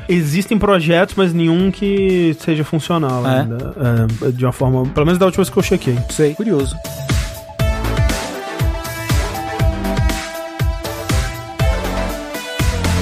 Mas André, falando em preservação, Bora falar mais de preservação. ah, assim, preservação comercial. Preservação pre- comercial de jogos não necessariamente bons. É, olha Mas só. assim, a preservação, ela não vê qualidade. Eu concordo. Eu, exato. Pô, Por isso que eu, que É. eu digo. Ela só vê legado. Exato. E uma empresa que tenta fazer isso de uma forma interessante, de certa forma, é a Limited Run. Sim. Que teve um, um mini eventinho na semana passada, com alguns anúncios. A Limited Run é um pouco de salada, um pouco de droga, né? Porque em termos de edições físicas, né? Eles mais prejudicam do que ajudam muitas vezes, porque é o Limited Run, realmente, né? Então É, faz vão- 10 cópias e vocês É, briguem aí. E, e, as- e tem casos de pessoas de dentro da Limited Run comprando pra revender por milhares, né? Tem umas coisas esquisitas aí. Tipo, tem os cambistas, né? Os scalpers. Eles deitam e rolam e vendem essas coisas por milhares de, de dólares. Mas esse assim. cara da Limited Run ainda tá na empresa? Porque eu lembro que você casa de uns anos atrás. Não, é, é do, do- é de perto funda- da fundação da empresa, acho que não tá mais. Ah, ok. É, É, mas, de fato, eles têm um outro lado da empresa que, né, que foi mostrado bastante nesse evento. Sim, e uma das coisas que, antes de entrar nas notícias de fato, mas que eu achei interessante, por exemplo, que eles fazem, eles compraram os direitos de publicar vários jogos antigos de Jurassic Park, né? Sim. Então eles vão fazer uma coletânea, acho que são quatro jogos, eu não lembro exatamente quantos jogos são. Jogos clássicos, né? É, de Nintendinho, Super Nintendo, Game Boy, por aí vai. O interessante é que eles vão lançar a versão coletânea digital para plataformas modernas desses jogos, mas também na mídia física pros consoles originais. Então vai ter jogo de Game Boy, vai ter Ó, jogo de Nintendinho. só.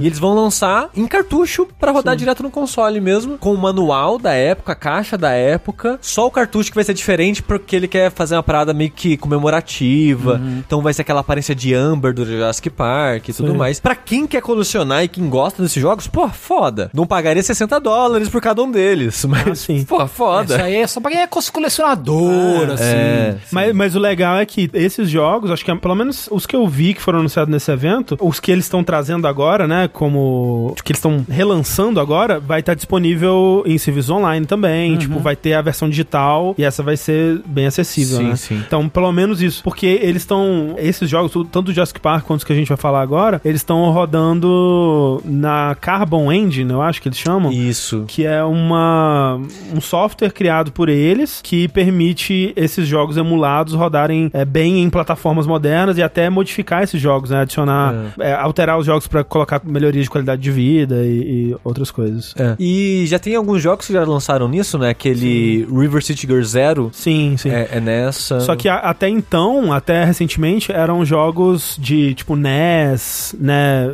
Game Boy, Nintendinho. Eram mais plataformas 8 e 16 bit, né? É, e eles estão com planos de fazer versão de PS1, acho que não tem ainda, mas pra fazer funcionar jogos de PS1 e 64, eu acho. Então, agora vai ter algumas outras plataformas mais 3D aí, né, Sushi? Sim. E um desses jogos, André, Hum. é uma série que as pessoas não estavam tipo, ah, caralho, cadê novo? Não aguento mais. Tinha gente que não dormia mais. É verdade. Ah, que é o quê? Gex? Gex. Todo mundo ama Gex. O Todo- jovem ama Gex. Sim. O jovem não consegue viver sem o Gex. É, a- é, enquete do episódio, você consegue viver sem o Gex? Tá aí. Não, mas pode, pode ser alguma coisa sobre Gex. Você. Você sabe o que é Gex? Não, peraí, putz, qual, que- qual que pode ser a pergunta sobre Gex? Você transaria com o Gex? Mas todo mundo, né? Você honestamente gosta de Gex? Ah, não sei, vamos pensar na outra pergunta. Vamos. Eles vão lançar com uma coletânea o Gex 1, 2 e 3. Uhum. Não mostraram a cara de como vai estar, mas imagino que vai ser idêntico. Que a ideia desse Carbon Engine deles é fazer rodar o mais próximo possível do, do hardware Esses original. três Gex, Gexes originais, eles são todos de plataforma. O Então. primeiro começou no 3DO, ele era até meio que um mascote Eu lembro, do eu lembro, 3DO. É, então, é, é, Todos da Crystal Dynamics, né? É bom lembrar aí as origens da Crystal Dynamics. Crystal Dynamics que, que era muito um console, uma, uma, uma produtora de jogos pro 3DO mesmo, né? Sim. Eu joguei, inclusive, eu joguei no, num 3DO o primeiro Gex. Ele, Uau. ele era exclusivo. É, tinha um moleque, tinha um moleque do meu prédio que tinha um 3DO. Eu acho que ele é. Por um tempo eu acho que ele foi exclusivo, Sim, depois eu acho sim. que ele saiu pra outras coisas. É, eu joguei, eu joguei ele no Play 1. Ah, ok, ok. E tem o Gex 2 e 3, que são plataforma 3D. O 1 não era plataforma 3D. Que isso é pra 64 e PS1. Tá, é que eu, tô, é que eu joguei o um dos Gex 3D do Play, do Play 1. Esse jogo me dava uma, um jogo de movimento fudido. fudido. Não conseguia jogar esse jogo direito. Mas era bom, era divertido, eu gostava dele. O Gex teria feito muito sucesso no começo dos anos 2010, alguma Faria. coisa assim. Porque o Gex é muito humor de referência. Naquela época era essa porra, né? É, sim, sim. ele sim, é sim. o Family Guy antes do Family Guy. É, tanto que eu não sabia da existência que aparentemente descobriram recentemente um protótipo de um Gex Jr.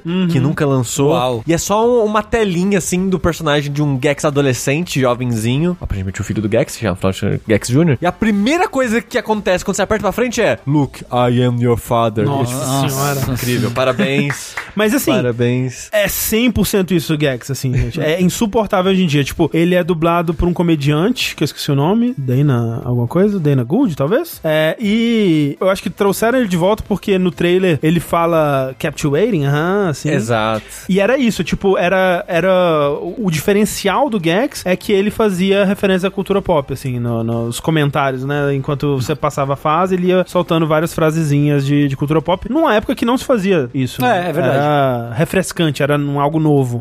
É, sim, sim. Não, até, até, sei lá, Duke Nukem na época foi É, algo tipo, nossa, ele faz referência, né, a filmes e tal. Sim, sim. Mas tá aí vindo aí, Gex, o jogo que ninguém pediu. Alguém deve ter pedido, alguém deve ter gostado, mas essa pessoa com certeza vai se decepcionar. Porque Gex nunca foi bom. Essa é a verdade. Não, né? Nunca. Não. Não, eu só gosto do primeiro porque eu tenho nostalgia. Não. Agora eu Mas- quero muito rejogar o que eu jogava no, no, no É, Play 1. Eu fico interessado também, assim, apesar de que a gente já jogou no Ensaideira, assim, e basta, tipo, sabe, três minutos com o jogo pra você saber. puta, que merda Nossa de jogo. senhora, é. Talvez eles façam o que eles estão fazendo aí, que eles disseram que vão fazer com Jurassic Park, com outros jogos, de melhorar algumas coisas, tipo controle de câmera, né? Se eles fizeram um controle mais moderno pros jogos 3D, por exemplo, Aham. pode, pode ser interessante. Pode. É porque ele é bem, tipo, temos Mario 64 em casa, né? Uhum. É bem aquele tipo de jogo dessa época. Ó, então, a próxima maratona aí, depois de Castlevania, Gex. Gex. É isso. Isso. Todos os Gex. Mais um jogo que. Esse sim tinha muita gente pedindo. Hum, Esse sim, que é, que né, foi anunciado no mesmo evento que foi anunciado o Gex e vários outros, que acho que valem, são dignos de nota, pelo menos pra gente mencionar que eles existem, é Clock Tower 1. olha só. Não confundir com Clock Tower de PS1. Qual que é o do Play 1? É um Clock Tower, no Japão ele é Clock Tower subtítulo. Ah, no é? ocidente, como esse que a gente vai falar agora não saiu no ocidente, Hum. aquele saiu como Clock Tower. Pode crer. Então gera essa confusão. né? É, é. Mas esse é o Clock Tower de Super Do, Nintendo. Super- do Super Famicom, né? Que é um puta de um clássico dos jogos de terror. Uhum. E finalmente vai sair uma versão. É mais, eles, eles dizem que é remaster, mas parece mais um remake, pelos que eles estão falando, né? Que tem arte nova, o jogo vai ser. Vai ser meio que refeito. É, você viu isso? Porque, tipo, eu, eu só vi o trailer, né, mesmo? Uhum. E aí no trailer, eles mostram cenas do, do jogo de Super Nintendo mesmo, Uhum. né? Tipo, Sim. parece ser o, o jogo do Super Nintendo e tal. E aí eles falam que vai ter uma abertura em anime, É, né? ok. Então, talvez seja isso. Eu Talvez. espero que seja isso. Eu espero que seja isso também. Eu acho que vai ser mais coisa, porque eles chamam essa nova versão, que eles não mostram, de Port Plus. Hum. Então eu acho que ela vai ter algum, alguma mudança assim, mas vai ter o jogo original É, também. então. É, assim, porque assim, acessibilidade precisa demais. Não, assim. demais, demais. Ele é, ele é quase injogável, o Clock Não, Tower o, 1. o Clock Tower 1 é um, um daqueles casos que o pessoal fala: ah, qual jogo estaria nas extremidades do, do da nota naval? É. E ele estaria, tipo, o máximo de interessante, mas mínimo. perto do mínimo de, de qualidade. boa, é. Porque ele realmente ele é muito difícil de jogar porque você controlava um cursor, né? Isso Ele é no ti- Super Nintendo. Porque ele é tipo um adventure, Isso, um point né? and click, né? É, você aponta pra onde você quer ir, controla Sim. o personagem pra clicar nas coisas. Obtuso pra caralho! Mas é o que a gente, tá- a gente tava comentando sobre isso no, no Saideiro. Eu acho que, tipo, é um jogo muito difícil de você jogar sem um guia. Nossa, muito, demais, demais, demais. Porque é, é, tipo, qualquer coisa pode te matar, tem um monte de pegadinha. Tem coisa que você perde, Coisas- faz o final ruim. Tipo, resultados obtusos, tipo, ah, você olhou pra TV e É. aí você perdeu pontos de sanidade e morreu. Tipo, como, caralho, como assim, velho? Então tem um monte de coisa que é muito frustrante. E isso é meio. Tanto um quanto dois. Até esse do, do, do Play 1. É tudo assim, Clock Tower. É tudo obtusaço. assim. É, mas é um jogo muito interessante, especialmente porque ele é, do Super Nintendo, né? Tipo, numa época que jogo de terror não tinha, né? Jogo que De tá querendo console, te assim, assustar, né? Num console, É. no Super Nintendo, não, é muito raro. E, e- e, assim, jogo que tenta te assustar e consegue, porque eu, eu, lembro de, de- Hoje em dia ele não me afeta tanto mais.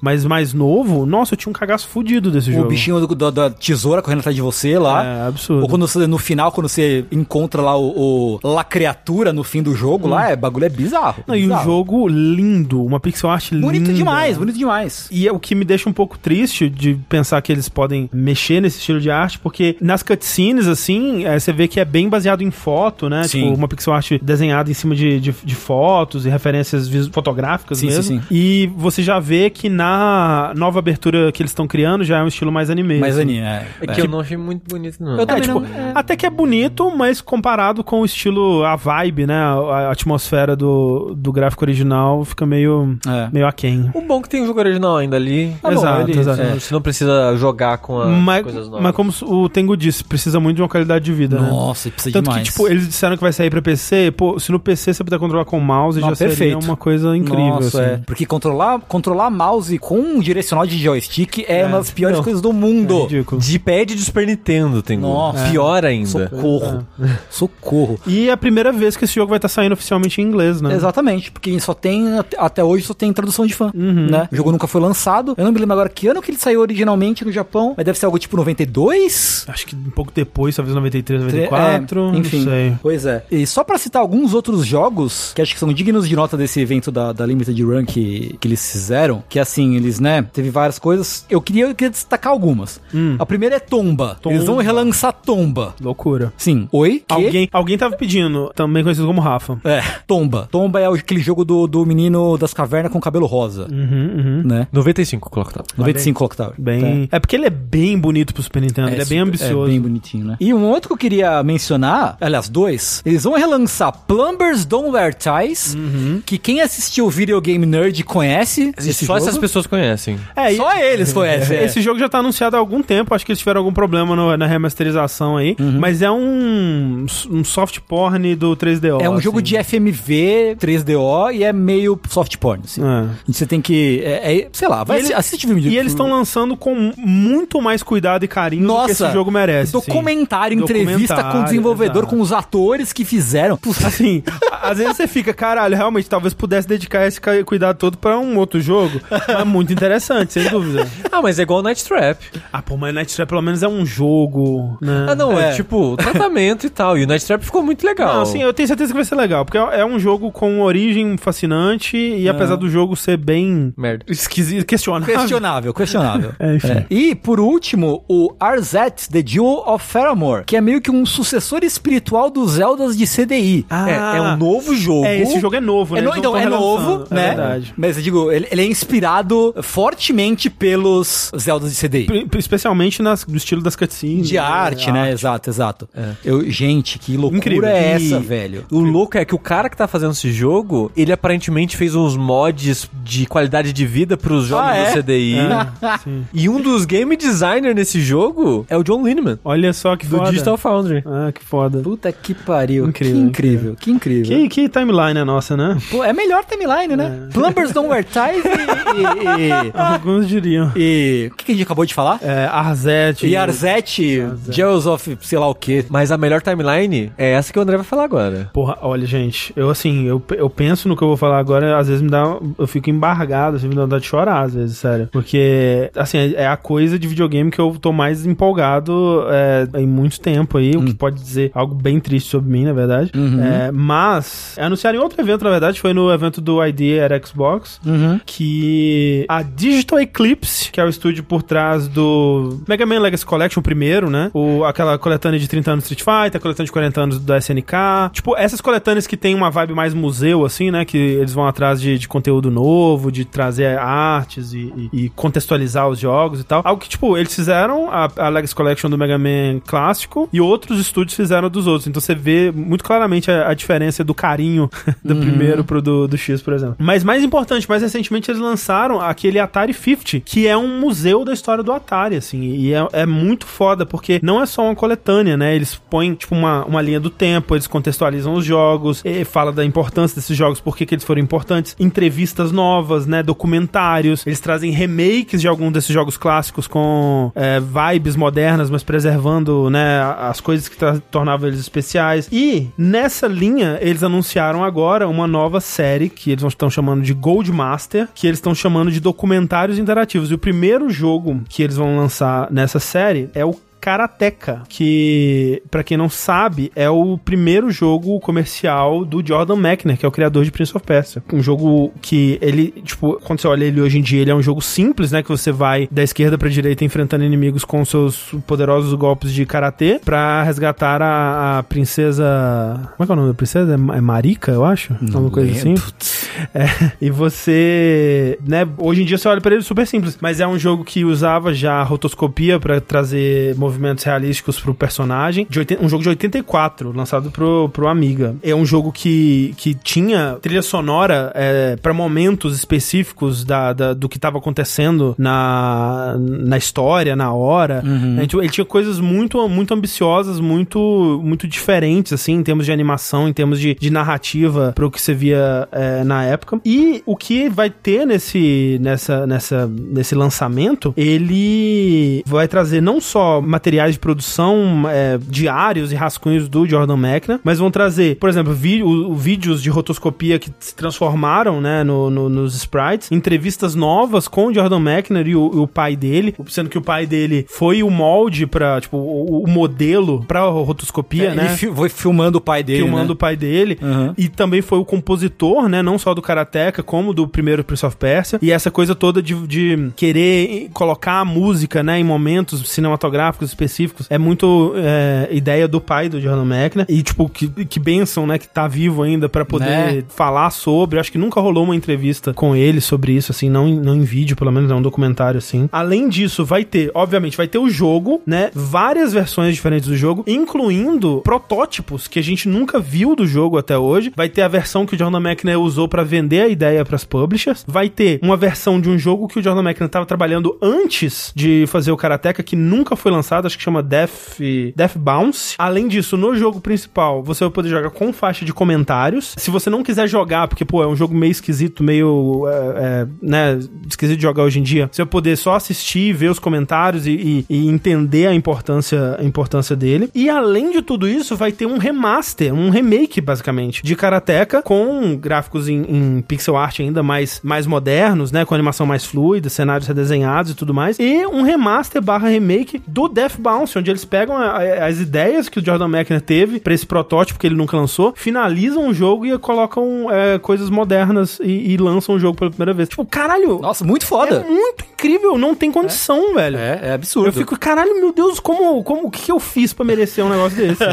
Tipo, meu, é muito foda, é muito, muito foda. E pensar que esse é só o primeiro de uma série. Nossa, Que é isso absurdo, que eles né? disseram, né? Que, tipo, É. agora eles vão focar em fazer esses museus interativos de jogos. Porque o do Atari já era bem foda, né? Muito foda, é muito foda. Né? Tipo, mas esse parece que tá indo níveis e níveis além ainda, né? Uhum. E, e o, o que é, né, justo porque o do Atari foca em vários jogos, Sim, né? sim, de, um- sim, de uma. é, de 50 anos, basicamente, né? De, Aham. de uma empresa. E esse tá focando só em um jogo. E, putz, nossa, eu espero que eles consigam fazer isso pra mais jogos e mais. Pô, tomara. É, tipo, não, eu, eu fico só pensando o que, que. E assim, seria legal se eles fizessem em seguida, pô, Prince of Persia, né? De continuar Jordan Mac. Sim, sim. Mas também seria muito legal se eles fizessem um jogo que eu nunca ouvi falar, que eu nunca vi, que eu nunca eh, me interessei por, assim, é, e descobrir, sabe, sobre coisas, né, que eles estão investigando, pesquisando, entrando em contato com as pessoas, entrando em contato com, os, né, Uhum. com esses materiais, assim. E, putz, é, eu, eu fico, caralho, é, eu fico emocionado, assim. É um negócio de que eu não, eu não sabia que eu precisava e agora é a única coisa que eu quero na minha vida. Pô, muito foda mesmo. Qual- tem data de lançamento já? Não, não deram Esse uma data. ano. Esse ano? É, é, não deram Ah, uma não. data específica, Ah, mas, mas esse muito ano. foda. Tipo, eu nem sou tão ligado assim, mas dá vontade de, de comprar só pelo, pelo cuidado Nossa, que, eles, sim. que eles têm, né? É... Só pra prestigiar o trampo dos caras mesmo. Pois é. Que jogo você gostaria que tivesse um museu dedicado a ele? Entendeu? Hum, desses antigos assim, É, né? um- vamos dizer até anos 90. até os assim. anos 90. É, Cara. Pô, o pior que uma entrevista, um Nossa, documentário. ia ser porra, foda. ia ser foda, foda. Drakengard 1, foda. É o foda que o Kutaro ele é muito cínico na- nas coisas. Mas É, pelo, é, pelo é, menos tem a galera em volta dele pra ser menos, assim. Não, mas mora um mês com o Yokotaro, sabe? Aí você consegue pegar ele no momento, assim, de... É, pega no pulo. É. Pô, eu, eu realmente, depois desse, se fosse um Prince of Persia, eu ia ficar muito feliz. O foda é que Prince of Persia, ele é daquela época que ele teve porte pra um bilhão de plataformas, e era daquela época que, tipo, você pegava o direito do porte e dava pra um estúdio. E aí cada estúdio vai ter uma, uma interpretação. Então você tem uma versão de, de Prince of Persia pra Master System, que é diferente da versão de Prince of Persia pra Game Boy, que é completamente diferente da versão de Prince of Persia pra Super Nintendo. E aí você tem a versão de DOS a versão de Macintosh, que são bem diferentes também. Aí você vai lá, tipo, ah, tem o of Persia Classic, que saiu pra Live Arcade, PSN, que É é, outra rico, né? coisa. É, é. E aí eu fico, pô, mas são tantas empresas diferentes, será que eles conseguiriam pegar tudo pra colocar num pacote só? Eu acho que não, acho que seria muito caro. Mas, E putz, difícil, né, de modo geral, assim, É. ter acesso a esses, Pois é, a esses pois é. jogos, assim. Qual, qual que você queria, Sushi, que tivesse um museu? Tentando pensar, porque seria legal um jogo que tivesse algum impacto cultural na indústria e tal, porque o Karateka foi muito influente. Muito, muito. É, então é, le- é legal também por causa disso, porque, tipo, eu ch- acho que cheguei a jogar ele em algum emulador, alguma versão, alguma coisa, mas não tem esse apreço, esse carinho e tal. E ele é esquisito de cair É. nele hoje em dia, assim. Sim, mas eu tô muito animado pelo trabalho que estão fazendo Sim, em cima, sim. né? Então seria legal. Eu poderia falar assim, ah, os jogos que eu gosto do Super Nintendo, ou do Nintendinho. Aquele, aquele do de Atari que o dragão parece um pato. Adventure, né? É, Uhum. pô, Adventure seria foda. Seria, Inclusive seria. porque tem o, o outro Matt do RPG, que não é o Matt Mercer, é o, é o outro. Ah, o... Matt Colville. Matt Colville. Matt sim. Colville participou do, do desenvolvimento do Adventure. Então seria É foda. mesmo? Que Sim. loucura. É. Putz, eu, eu acho que seria muito legal ver meio que o começo de RPG ou coisas do tipo assim no PC. Tipo, pegar uns os primeiros últimas. O último seria O último, foda. até o, o- uns Quest for Glória, umas coisas Nossa, serra, assim, pa- sabe? Nossa, pega a, a Roberta Williams, É. manda ela. Nossa, não, não imagina. imagina, cara. Puta que pariu. um- uma parada dessa sobre a série Quest ou sobre. Eu, eu- o Ultima Underworld eu acho que seria foda também. Sim, sim. Nossa, não, é, a última seria. Espero que o último não seja o último. O, o Lord British tá vivo ainda? tá. Ele é vibes John Carmack, assim. Ficou meio esquisito. Ah, é, quando- ficou esquisitão. Ficou meio esquisito. Ele sempre foi meio esquisitão, assim. É, é. Entendi. Quer dizer, eu não vou dizer que ele é vibes John Carmack, porque eu não sei do que, que ele tá se mexendo- metendo hoje em dia. O Richard Garrett, né? É, o Garrett, é. Mas até um, um Wolfenstein, um Doom seria legal. Seria. Muito, Nossa, muito. seria muito Pra foda. caramba. E aí reúne John Carmack e John Romero pela primeira vez, põe os dois num sofá, num, sofá assim de frente pro outro. Imagina. Caralho. Foda. É isso que eu quero pra minha vida. Pa- Para de lançar jogo novo, chega, já deu. Agora só lança documentário Diego Velho. Isso, Tá bom. Putz, quero muito. Jogo do ano. Jogo, não, tranquilo.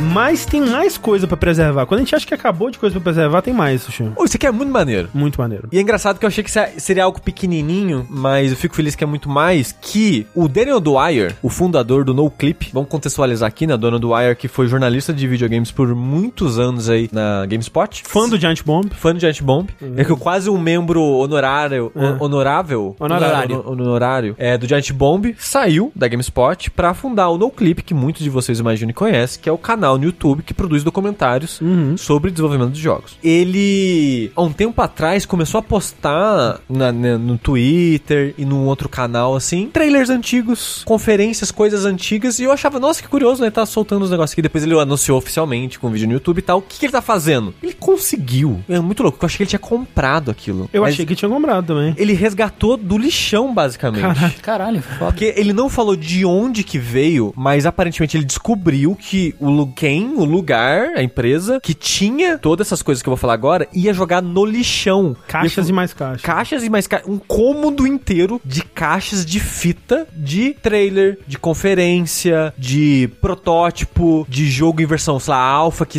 ia só pra revista. De, de gameplay a portas fechadas em E3 que ninguém nunca viu. Exato. E essas fitas vão dos anos 90 pro começo dos anos 2000 pra É. 2009, 2010. É principalmente final dos anos 90 até tipo 2010, assim, dois- É. começo de 2010, né? Então, apesar que a gente fala fita e é tipo uns VHS, uma, uma- uns, uns outros formatos, mas vai até tipo 1080i, eu acho, os Sim. vídeos. Então, tipo, É que é HD Cam, né? Que é aquela, muitos deles é HD Cam, que é aquela fita que a- a acho que você consegue até 1080p mesmo, mas é aquilo, né? Tipo, ou passava na TV, né, na época, e aí quem preservou isso preservou em VHS ou algum formato inferior, ou ia pra internet, que naquela época também era tipo 1440p, sabe? É. Não tinha qualidade nenhuma. e tem muita coisa que ele encontrou que não tinha em lugar nenhum. Não, é, sim. E é muito louco que ele tava comentando qual conferência que era. É a conferência da Microsoft do Kinect. Não, não, é que tem uma que não foi, pra, foi pro público, era da Nintendo. Não, Talvez acho, é da Nintendo do. Acho que é prima- é uma premiação da IGF, eu acho, Hum. na verdade. Que ele falou que ele conseguiu, que ele foi transmitido ao vivo, mas não tá preservado. Perdeu-se essa apresentação. Só que ele tem a fita de cada câmera que gravou o evento. Ah. Aí ele tá querendo reeditar Caralho. pra lançar como foi a transmissão. Loucura, assim. Imagina. É, eu falei 1440p, eu quis dizer 144p. Vocês entenderam, porra. Eu-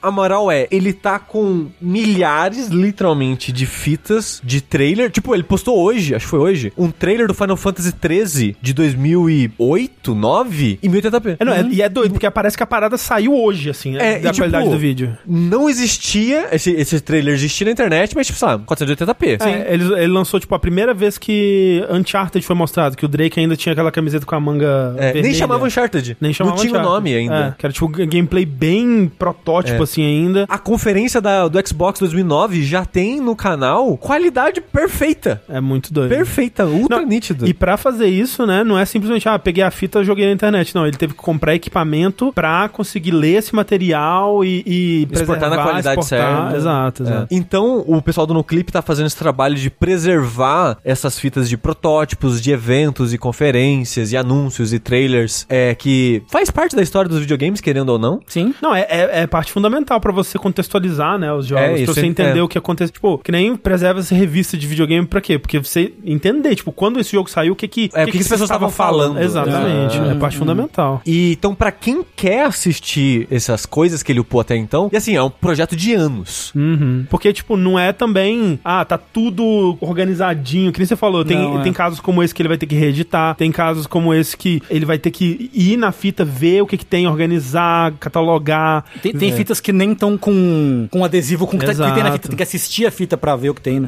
É, ver o que, que você vai achar que vale a pena manter, ou que não vale, ou prioridades. Prioridades, é. Porque, tipo, eu acho que no fundo acaba valendo a pena, imagino que quase tudo, né? Mas sim, priorizar, né? O que, que é mais interessante de preservar. Até porque uma coisa que ele fala é que tem um tempo limite, né? Porque, Ah, tipo, sim. porque, tipo, essas fitas deterioram, né? Tem algumas que já, já É. se perderam, que É. já não, dá, não tá perfeito mais. Ele falou que da Nintendo era algum evento da Nintendo que não funciona mais. É. Aí, tipo, não se sabe o que tem na fita. Exato. E quanto mais você assiste, né? Passa essa fita por um equipamento mecânico, mais ela vai deteriorando, né? Então, Sim. complicado, né? É. Tipo, mas, assim, muito foda. Um trabalho muito foda. E maneiro que é, eles estão subindo pro canal deles do YouTube, que eles criaram um canal só pra essa parte. Que acho que é No Clip Archive, uma coisa assim. É, no nome na pesquisa do YouTube, se você procurar No Clip Archive, aparece, mas o nome do canal mesmo é, é maior, é uma frase. Ah. É uma frase grande assim. Mas também estão subindo no, no archive.org. Então, se você for no archive.org e procurar por No Clip, tem meio que a conta, né? O perfil deles lá, tá tudo juntinho lá. Você pode baixar e assistir o arquivo sem a compressão do YouTube. Animal. Muito incrível. Como eu te disse, é, é, é um, um cômodo inteiro de caixas cheio de fita. Então, imagina o que, que pode ter aí. Tipo, coisa que a gente nunca viu, coisa que a gente não sabe. Já tem, né? No canal já tem, tipo, a, é, versões de Knights of the Old Republic, protótipo, que, né? Tipo, sei lá, alfa, beta, que a gente nunca tinha visto, assim. E imagina o que mais vai vir por aí. Estou curioso. Que fita, hein? ah, que engraçado.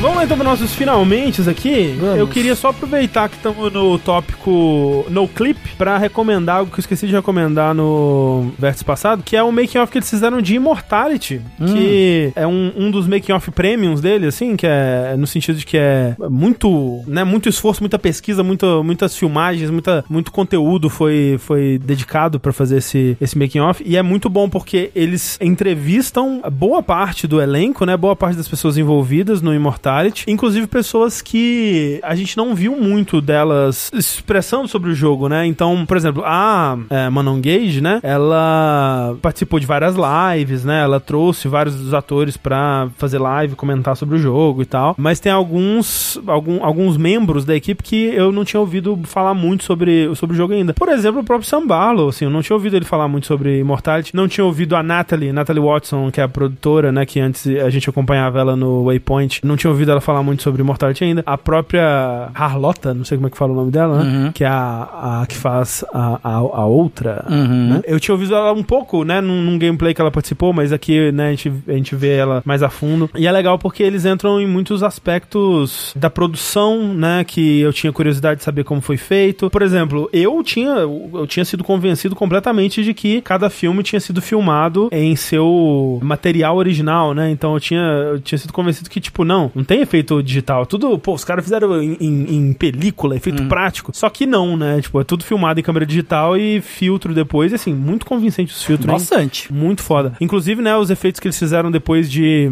replicando, né, os efeitos visuais da época, de, de coisa é, pintada, que era colocada em, primeiro plano pra completar o cenário e tal. Eles fizeram de forma digital, mas replicando os processos que se usariam é, na época, assim. E além disso, tem o Sam Barlow falando um pouco das, das inspirações, né? Então, por exemplo, pô, saber que cada um desses filmes, cada uma dessas experiências que os atores passam pelos filmes são baseados diretamente. Pô, eu sabia que em alguma coisa deveria ter sido baseado, né? Mas que é tão diretamente, tipo, a, a- a entrevista, né, que, que tem no, no talk show lá, é quase que. Momentos são quase que palavra por palavra da entrevista de uma, de uma atriz que tinha feito um, um, um Lagoa Azul like e aparecido nua no filme, né? É quase palavra por palavra aquele momento que o cara do tal- talk show fala: Nossa, mas você parece muito jovem, né? Parece ter uns 15, 16 anos, né? Aquela coisa completamente, meu Deus, o que tá acontecendo? E, tipo, porra, é o, o David Letterman, assim, falando aquilo real, assim, sabe? É muito, muito legal porque eles colocam, né, a imagem das referências e, e contextualizam também. Muito legal. Eu achei legal que o Sam Barlow não ligou de falar essas coisas, porque É. eu consigo ver gente Sim, sim, não sim. querendo entregar essas coisas. Uhum. Ele é super aberto a todas as referências, o quanto foi importante, né? O documentário na edição faz o trabalho de. Ele cita alguma coisa, coloca coloca pra você comparar logo em seguida o momento do jogo e a, e a inspiração de uma forma que é até refrescante, assim. Sim, Porque é muito comum, sei lá, tipo, David Lynch. Ah, elabora sobre isso aqui. Ri não responde. Mostra um vídeo de um macaco. É, Isso. umas paradas assim de não, não querer falar muito o método, o processo, inspirações, o que queria, os pensamentos. Ele não, ele tipo, ele fala tudo e foda-se. Uhum. E eu achei muito legal isso. Sim, não, o documentário é muito bom. É, recomendo. Não sei se tem legenda em português ainda, mas deveria. Alô, Daniel Dwyer. Faça a legenda em português dos vídeos. Por favor. Imediatamente. O que mais? Você tem um finalmente também, né, Tengu? Eu tenho. Rapidinho, só queria dizer, no clipe soltou hoje ou ontem um documentário da produção do Vampire Vampire Survivor. Só que é- esse é, o menor. É mais curtinho. É por isso que eu É. falei documentário prêmio. Sim, sim. Esse é, Esse é que- 30 minutos. Eu queria que tivesse mais. assim. O que é? Foi 30 Mas é bom, minutos é bom. e bem rapidinho, assim, não entra em muitos detalhes. Eu já li tudo isso em outras entrevistas É, escritas. Eu não sei se você viu, Hum. mas o Luca Galante, né, que é o game designer, ele não aparece em entrevista, né? Sei. Ele, as entrevistas que ele deu até hoje foram todas em texto. Então, a primeira vez que a gente tá ouvindo a voz dele, ou pelo menos em entrevistas é, ma- maiores assim, Uhum. mas ele não quer aparecer, Hum. né? Então ele não liga o webcam nem nada. Então, pra fazer isso interessante no documentário, como que a gente vai representar ele, né? Hum. Aí eles fizeram um fantoche de um vampiro, assim, tipo um Drácula. aí quando ele tá falando, o vampiro atua. Que engraçado. Enviaram pra ele porque tem umas cenas que é numa casa, né? Tipo, dele trabalhando, Eu ou o pessoal é- só fingiu, Eu assim. acho que é recriação mesmo, é. Muito Eu bom. acho que seria engraçado se fosse Muito ele bom, bom. gravando as coisinhas. Mas Hum. tem que se dar o crédito onde ele é devido, né? Porque eu falei impropérios, eu fui injusto, eu fui até um sacripanta Sacripanta. na minha pré-avaliação prévia do grande jogo da Capcom Exoprimal. É mesmo. Que saiu na sexta-feira. Olha aí. Né? E hoje, inclusive, jogamos um pouco em Sim. streaming de tarde, o Sushi e eu, mais um pessoal do chat, mais o Pelux, mais o, o, o- o Yoshi e tal. Queria dizer que ele é um jogo muito mais divertido do que eu achei que fosse. Não é muito mais. Me dá um pitch de elevador de Exoprimal, Tego. É difícil. É É, difícil? é difícil. Não, é porque assim, ele é um jogo. Eu, eu, eu posso. Pode, por favor, Sushi. Mecha contra dinossauro. Ok. Tem a metralha de dinossauro. É. E você pode virar um dinossauro pra atacar o, o Você outro pode, time. É verdade. Que, qual é desse jogo? Ele é um jogo em que você monta um time de cinco pessoas é, e você vai tendo missões, né? Pequenas missões compartimentalizadas em que você fuzila dinossauros. É, e o foco, le- lembrado, você pode jogar single player, mas o foco é jogar É. online co-op, né? É que assim, o single player não existe. Sim. Porque até onde eu sei, não dá pra você jogar só você e bot. Ah, não? Não, você tem Ok. que entrar num, num ranqueado, num ranqueado, entre aspas, não tem ranqueado. É. Mas você tem que entrar numa partida online. Às vezes o jogo vai preencher com bot, se não faltar gente, coisa do tipo. Sim. Mas você tem que jogar o jogo online Entendi, e tem que ser entendi. competitivo. Sim, não precisa ser competitivo, né? Porque você pode escolher. Tem um modo que é só PVE, tem um modo que tem PVP também, mas o PVP ele é só na última parte. Mas, né, o que que é? Dois times de cinco pessoas vão pela mesma fase andando e cumprindo objetivos. Tipo, ah, mata 300 Velociraptor, ah, mata não sei quantos Pterodáctilo e um Triceratops, É. e por aí vai. Em formato de arenas, né? Sim. Não é um Monster Hunter, é isso que eu quis dizer. É, sim, sim, sim, sim, sim. E aí chega na, na última etapa da missão, os dois times se encontram e completam o mesmo tipo de objetivo, e aí eles podem interagir um com o outro. Mas ele é muito gostosinho de jogar. Assim, ele é mecanicamente muito gostoso, né? Porque você tem vários tipos de tirinho, tem metralhadora, tem umas bombas, tem o tanque que é um escudo igual o Reinhardt do Overwatch, tem um tanque que é um samurai bolado. Tem várias classes, né? Eu achei que... Tem, tem bastante, tem acho que umas 10. Né, bastante. É, são acho que 4 DPS, 3 tanque e 3 healer. Por aí. É, sendo que um de cada uma é bloqueado no começo. Se você não comprou o jogo, né? Ele tá de graça no Game Pass. E libera jogando depois. Dá pra liberar jogando depois. E ele é muito gostosinho de jogar, mecanicamente, né? Muito gostoso, muito responsivo. Você se sente fazendo coisas maneiras, né? Por exemplo, tem um boneco que é o Zéfiro, que ele é tipo um ninja. E você vai cortando os dinossauros e vai. Tem um golpe que você dá uma voadora pra cima, assim. E todos eles levantam com você e você dá uns golpes no ar. É, e vale dizer, pra quem não viu o jogo, né? Uhum. Que quando o Tengu fala de bater em dinossauro, são oceanos de dinossauro, às Sim. vezes, né? Tipo, é, é como se fossem hordas mesmo. Claro que, né, tem esses maiores, ó, um Triceratops, um T-Rex, às vezes vem, né? Eles vão vir, tipo, um, né? Assim. Sim, sim, sim. Mas, né, os, os minionzinhos, né? O, o- os, os dinossaurinhos pequenos. Os inimigos bucha, né? Vem tipo em- o, o- Como é que fala? O, o tornado tubarão lá, como é? Isso, Sharknado. Sharknado. É, vem um di- dinor, dinornado. assim. Dinornado, exatamente. E- e- e- Sai, né? vem voendo. Vo, voendo. Vem voando. Vem voendo. Vem voando. dinossauro. Exato. É muito bom. Mas a coisa mais, pra mim, mais interessante é a história do jogo. Que é uma coisa que eu definitivamente não esperava. Olha, surpreendente. Porque assim, a história prossegue à medida que você completa missões. Tem lá, é, sobrevivência jurássica. Aí você vai, é um conjunto dessas missões, acaba, ou você perde ou você ganha. Independentemente disso, a história avança.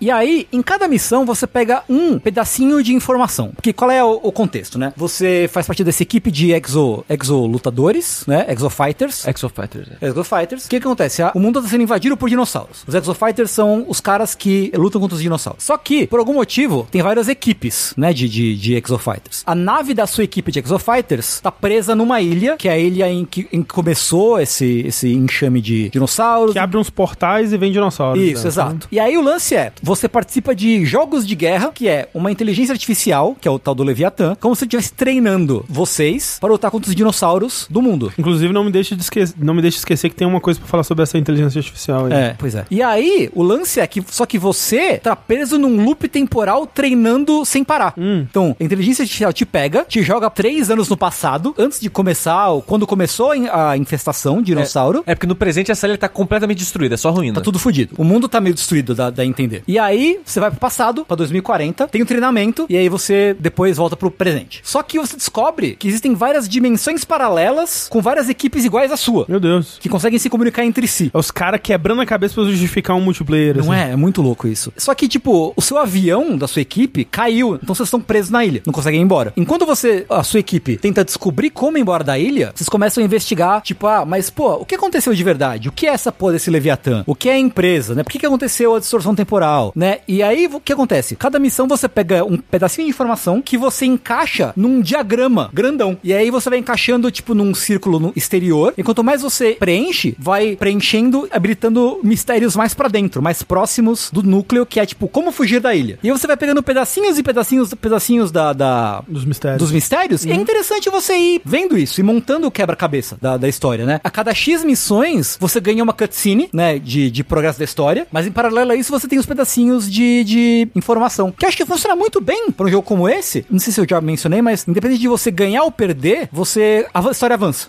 você ganha os pedacinhos de história e continua contando pra você ganhar as cutscenes, Sim, né? sim. E quanto mais você avança, mais aumenta a, a variação de inimigos e de tarefas finais, assim, né? Então, tem... Eu não cheguei ainda, mas em certo momento você consegue pegar uns, uns raid bosses, assim, que são os dois times juntos enfrentando o dinossaurão Ah, que gigante. legal. Então, pô, é um jogo é um que, assim, muito me surpreende dele ser muito mais do que aparentava ser. Mas é a era de ouro da Capcom, né? Pois é, né? Capcom não, não tá errando uma. Você tá gostando desse time? Tô gostando bastante. Assim, vai estar no jogo do ano? Não, mas eu tô me sabe, divertindo muito. Queria jogar mais dele. Inteiro. Inteiro. Porra, mas precisa estudar pro, pro Dash também, não pode ser o dia inteiro. Então, na hora que você puder. Tá bom. Amanhã eu posso. Tá bom. Me chamem. Beleza. Então tá, gente. Esse é mais um vértice. Ligeiramente acima de 3 horas. Ligeiramente acima de 3 horas, mas enquanto eu não me torno um dinossauro, eu ainda sou o André Campos. Eu sou dublado por IA. Tchau, tchau, gente. Boa noite. Tchau!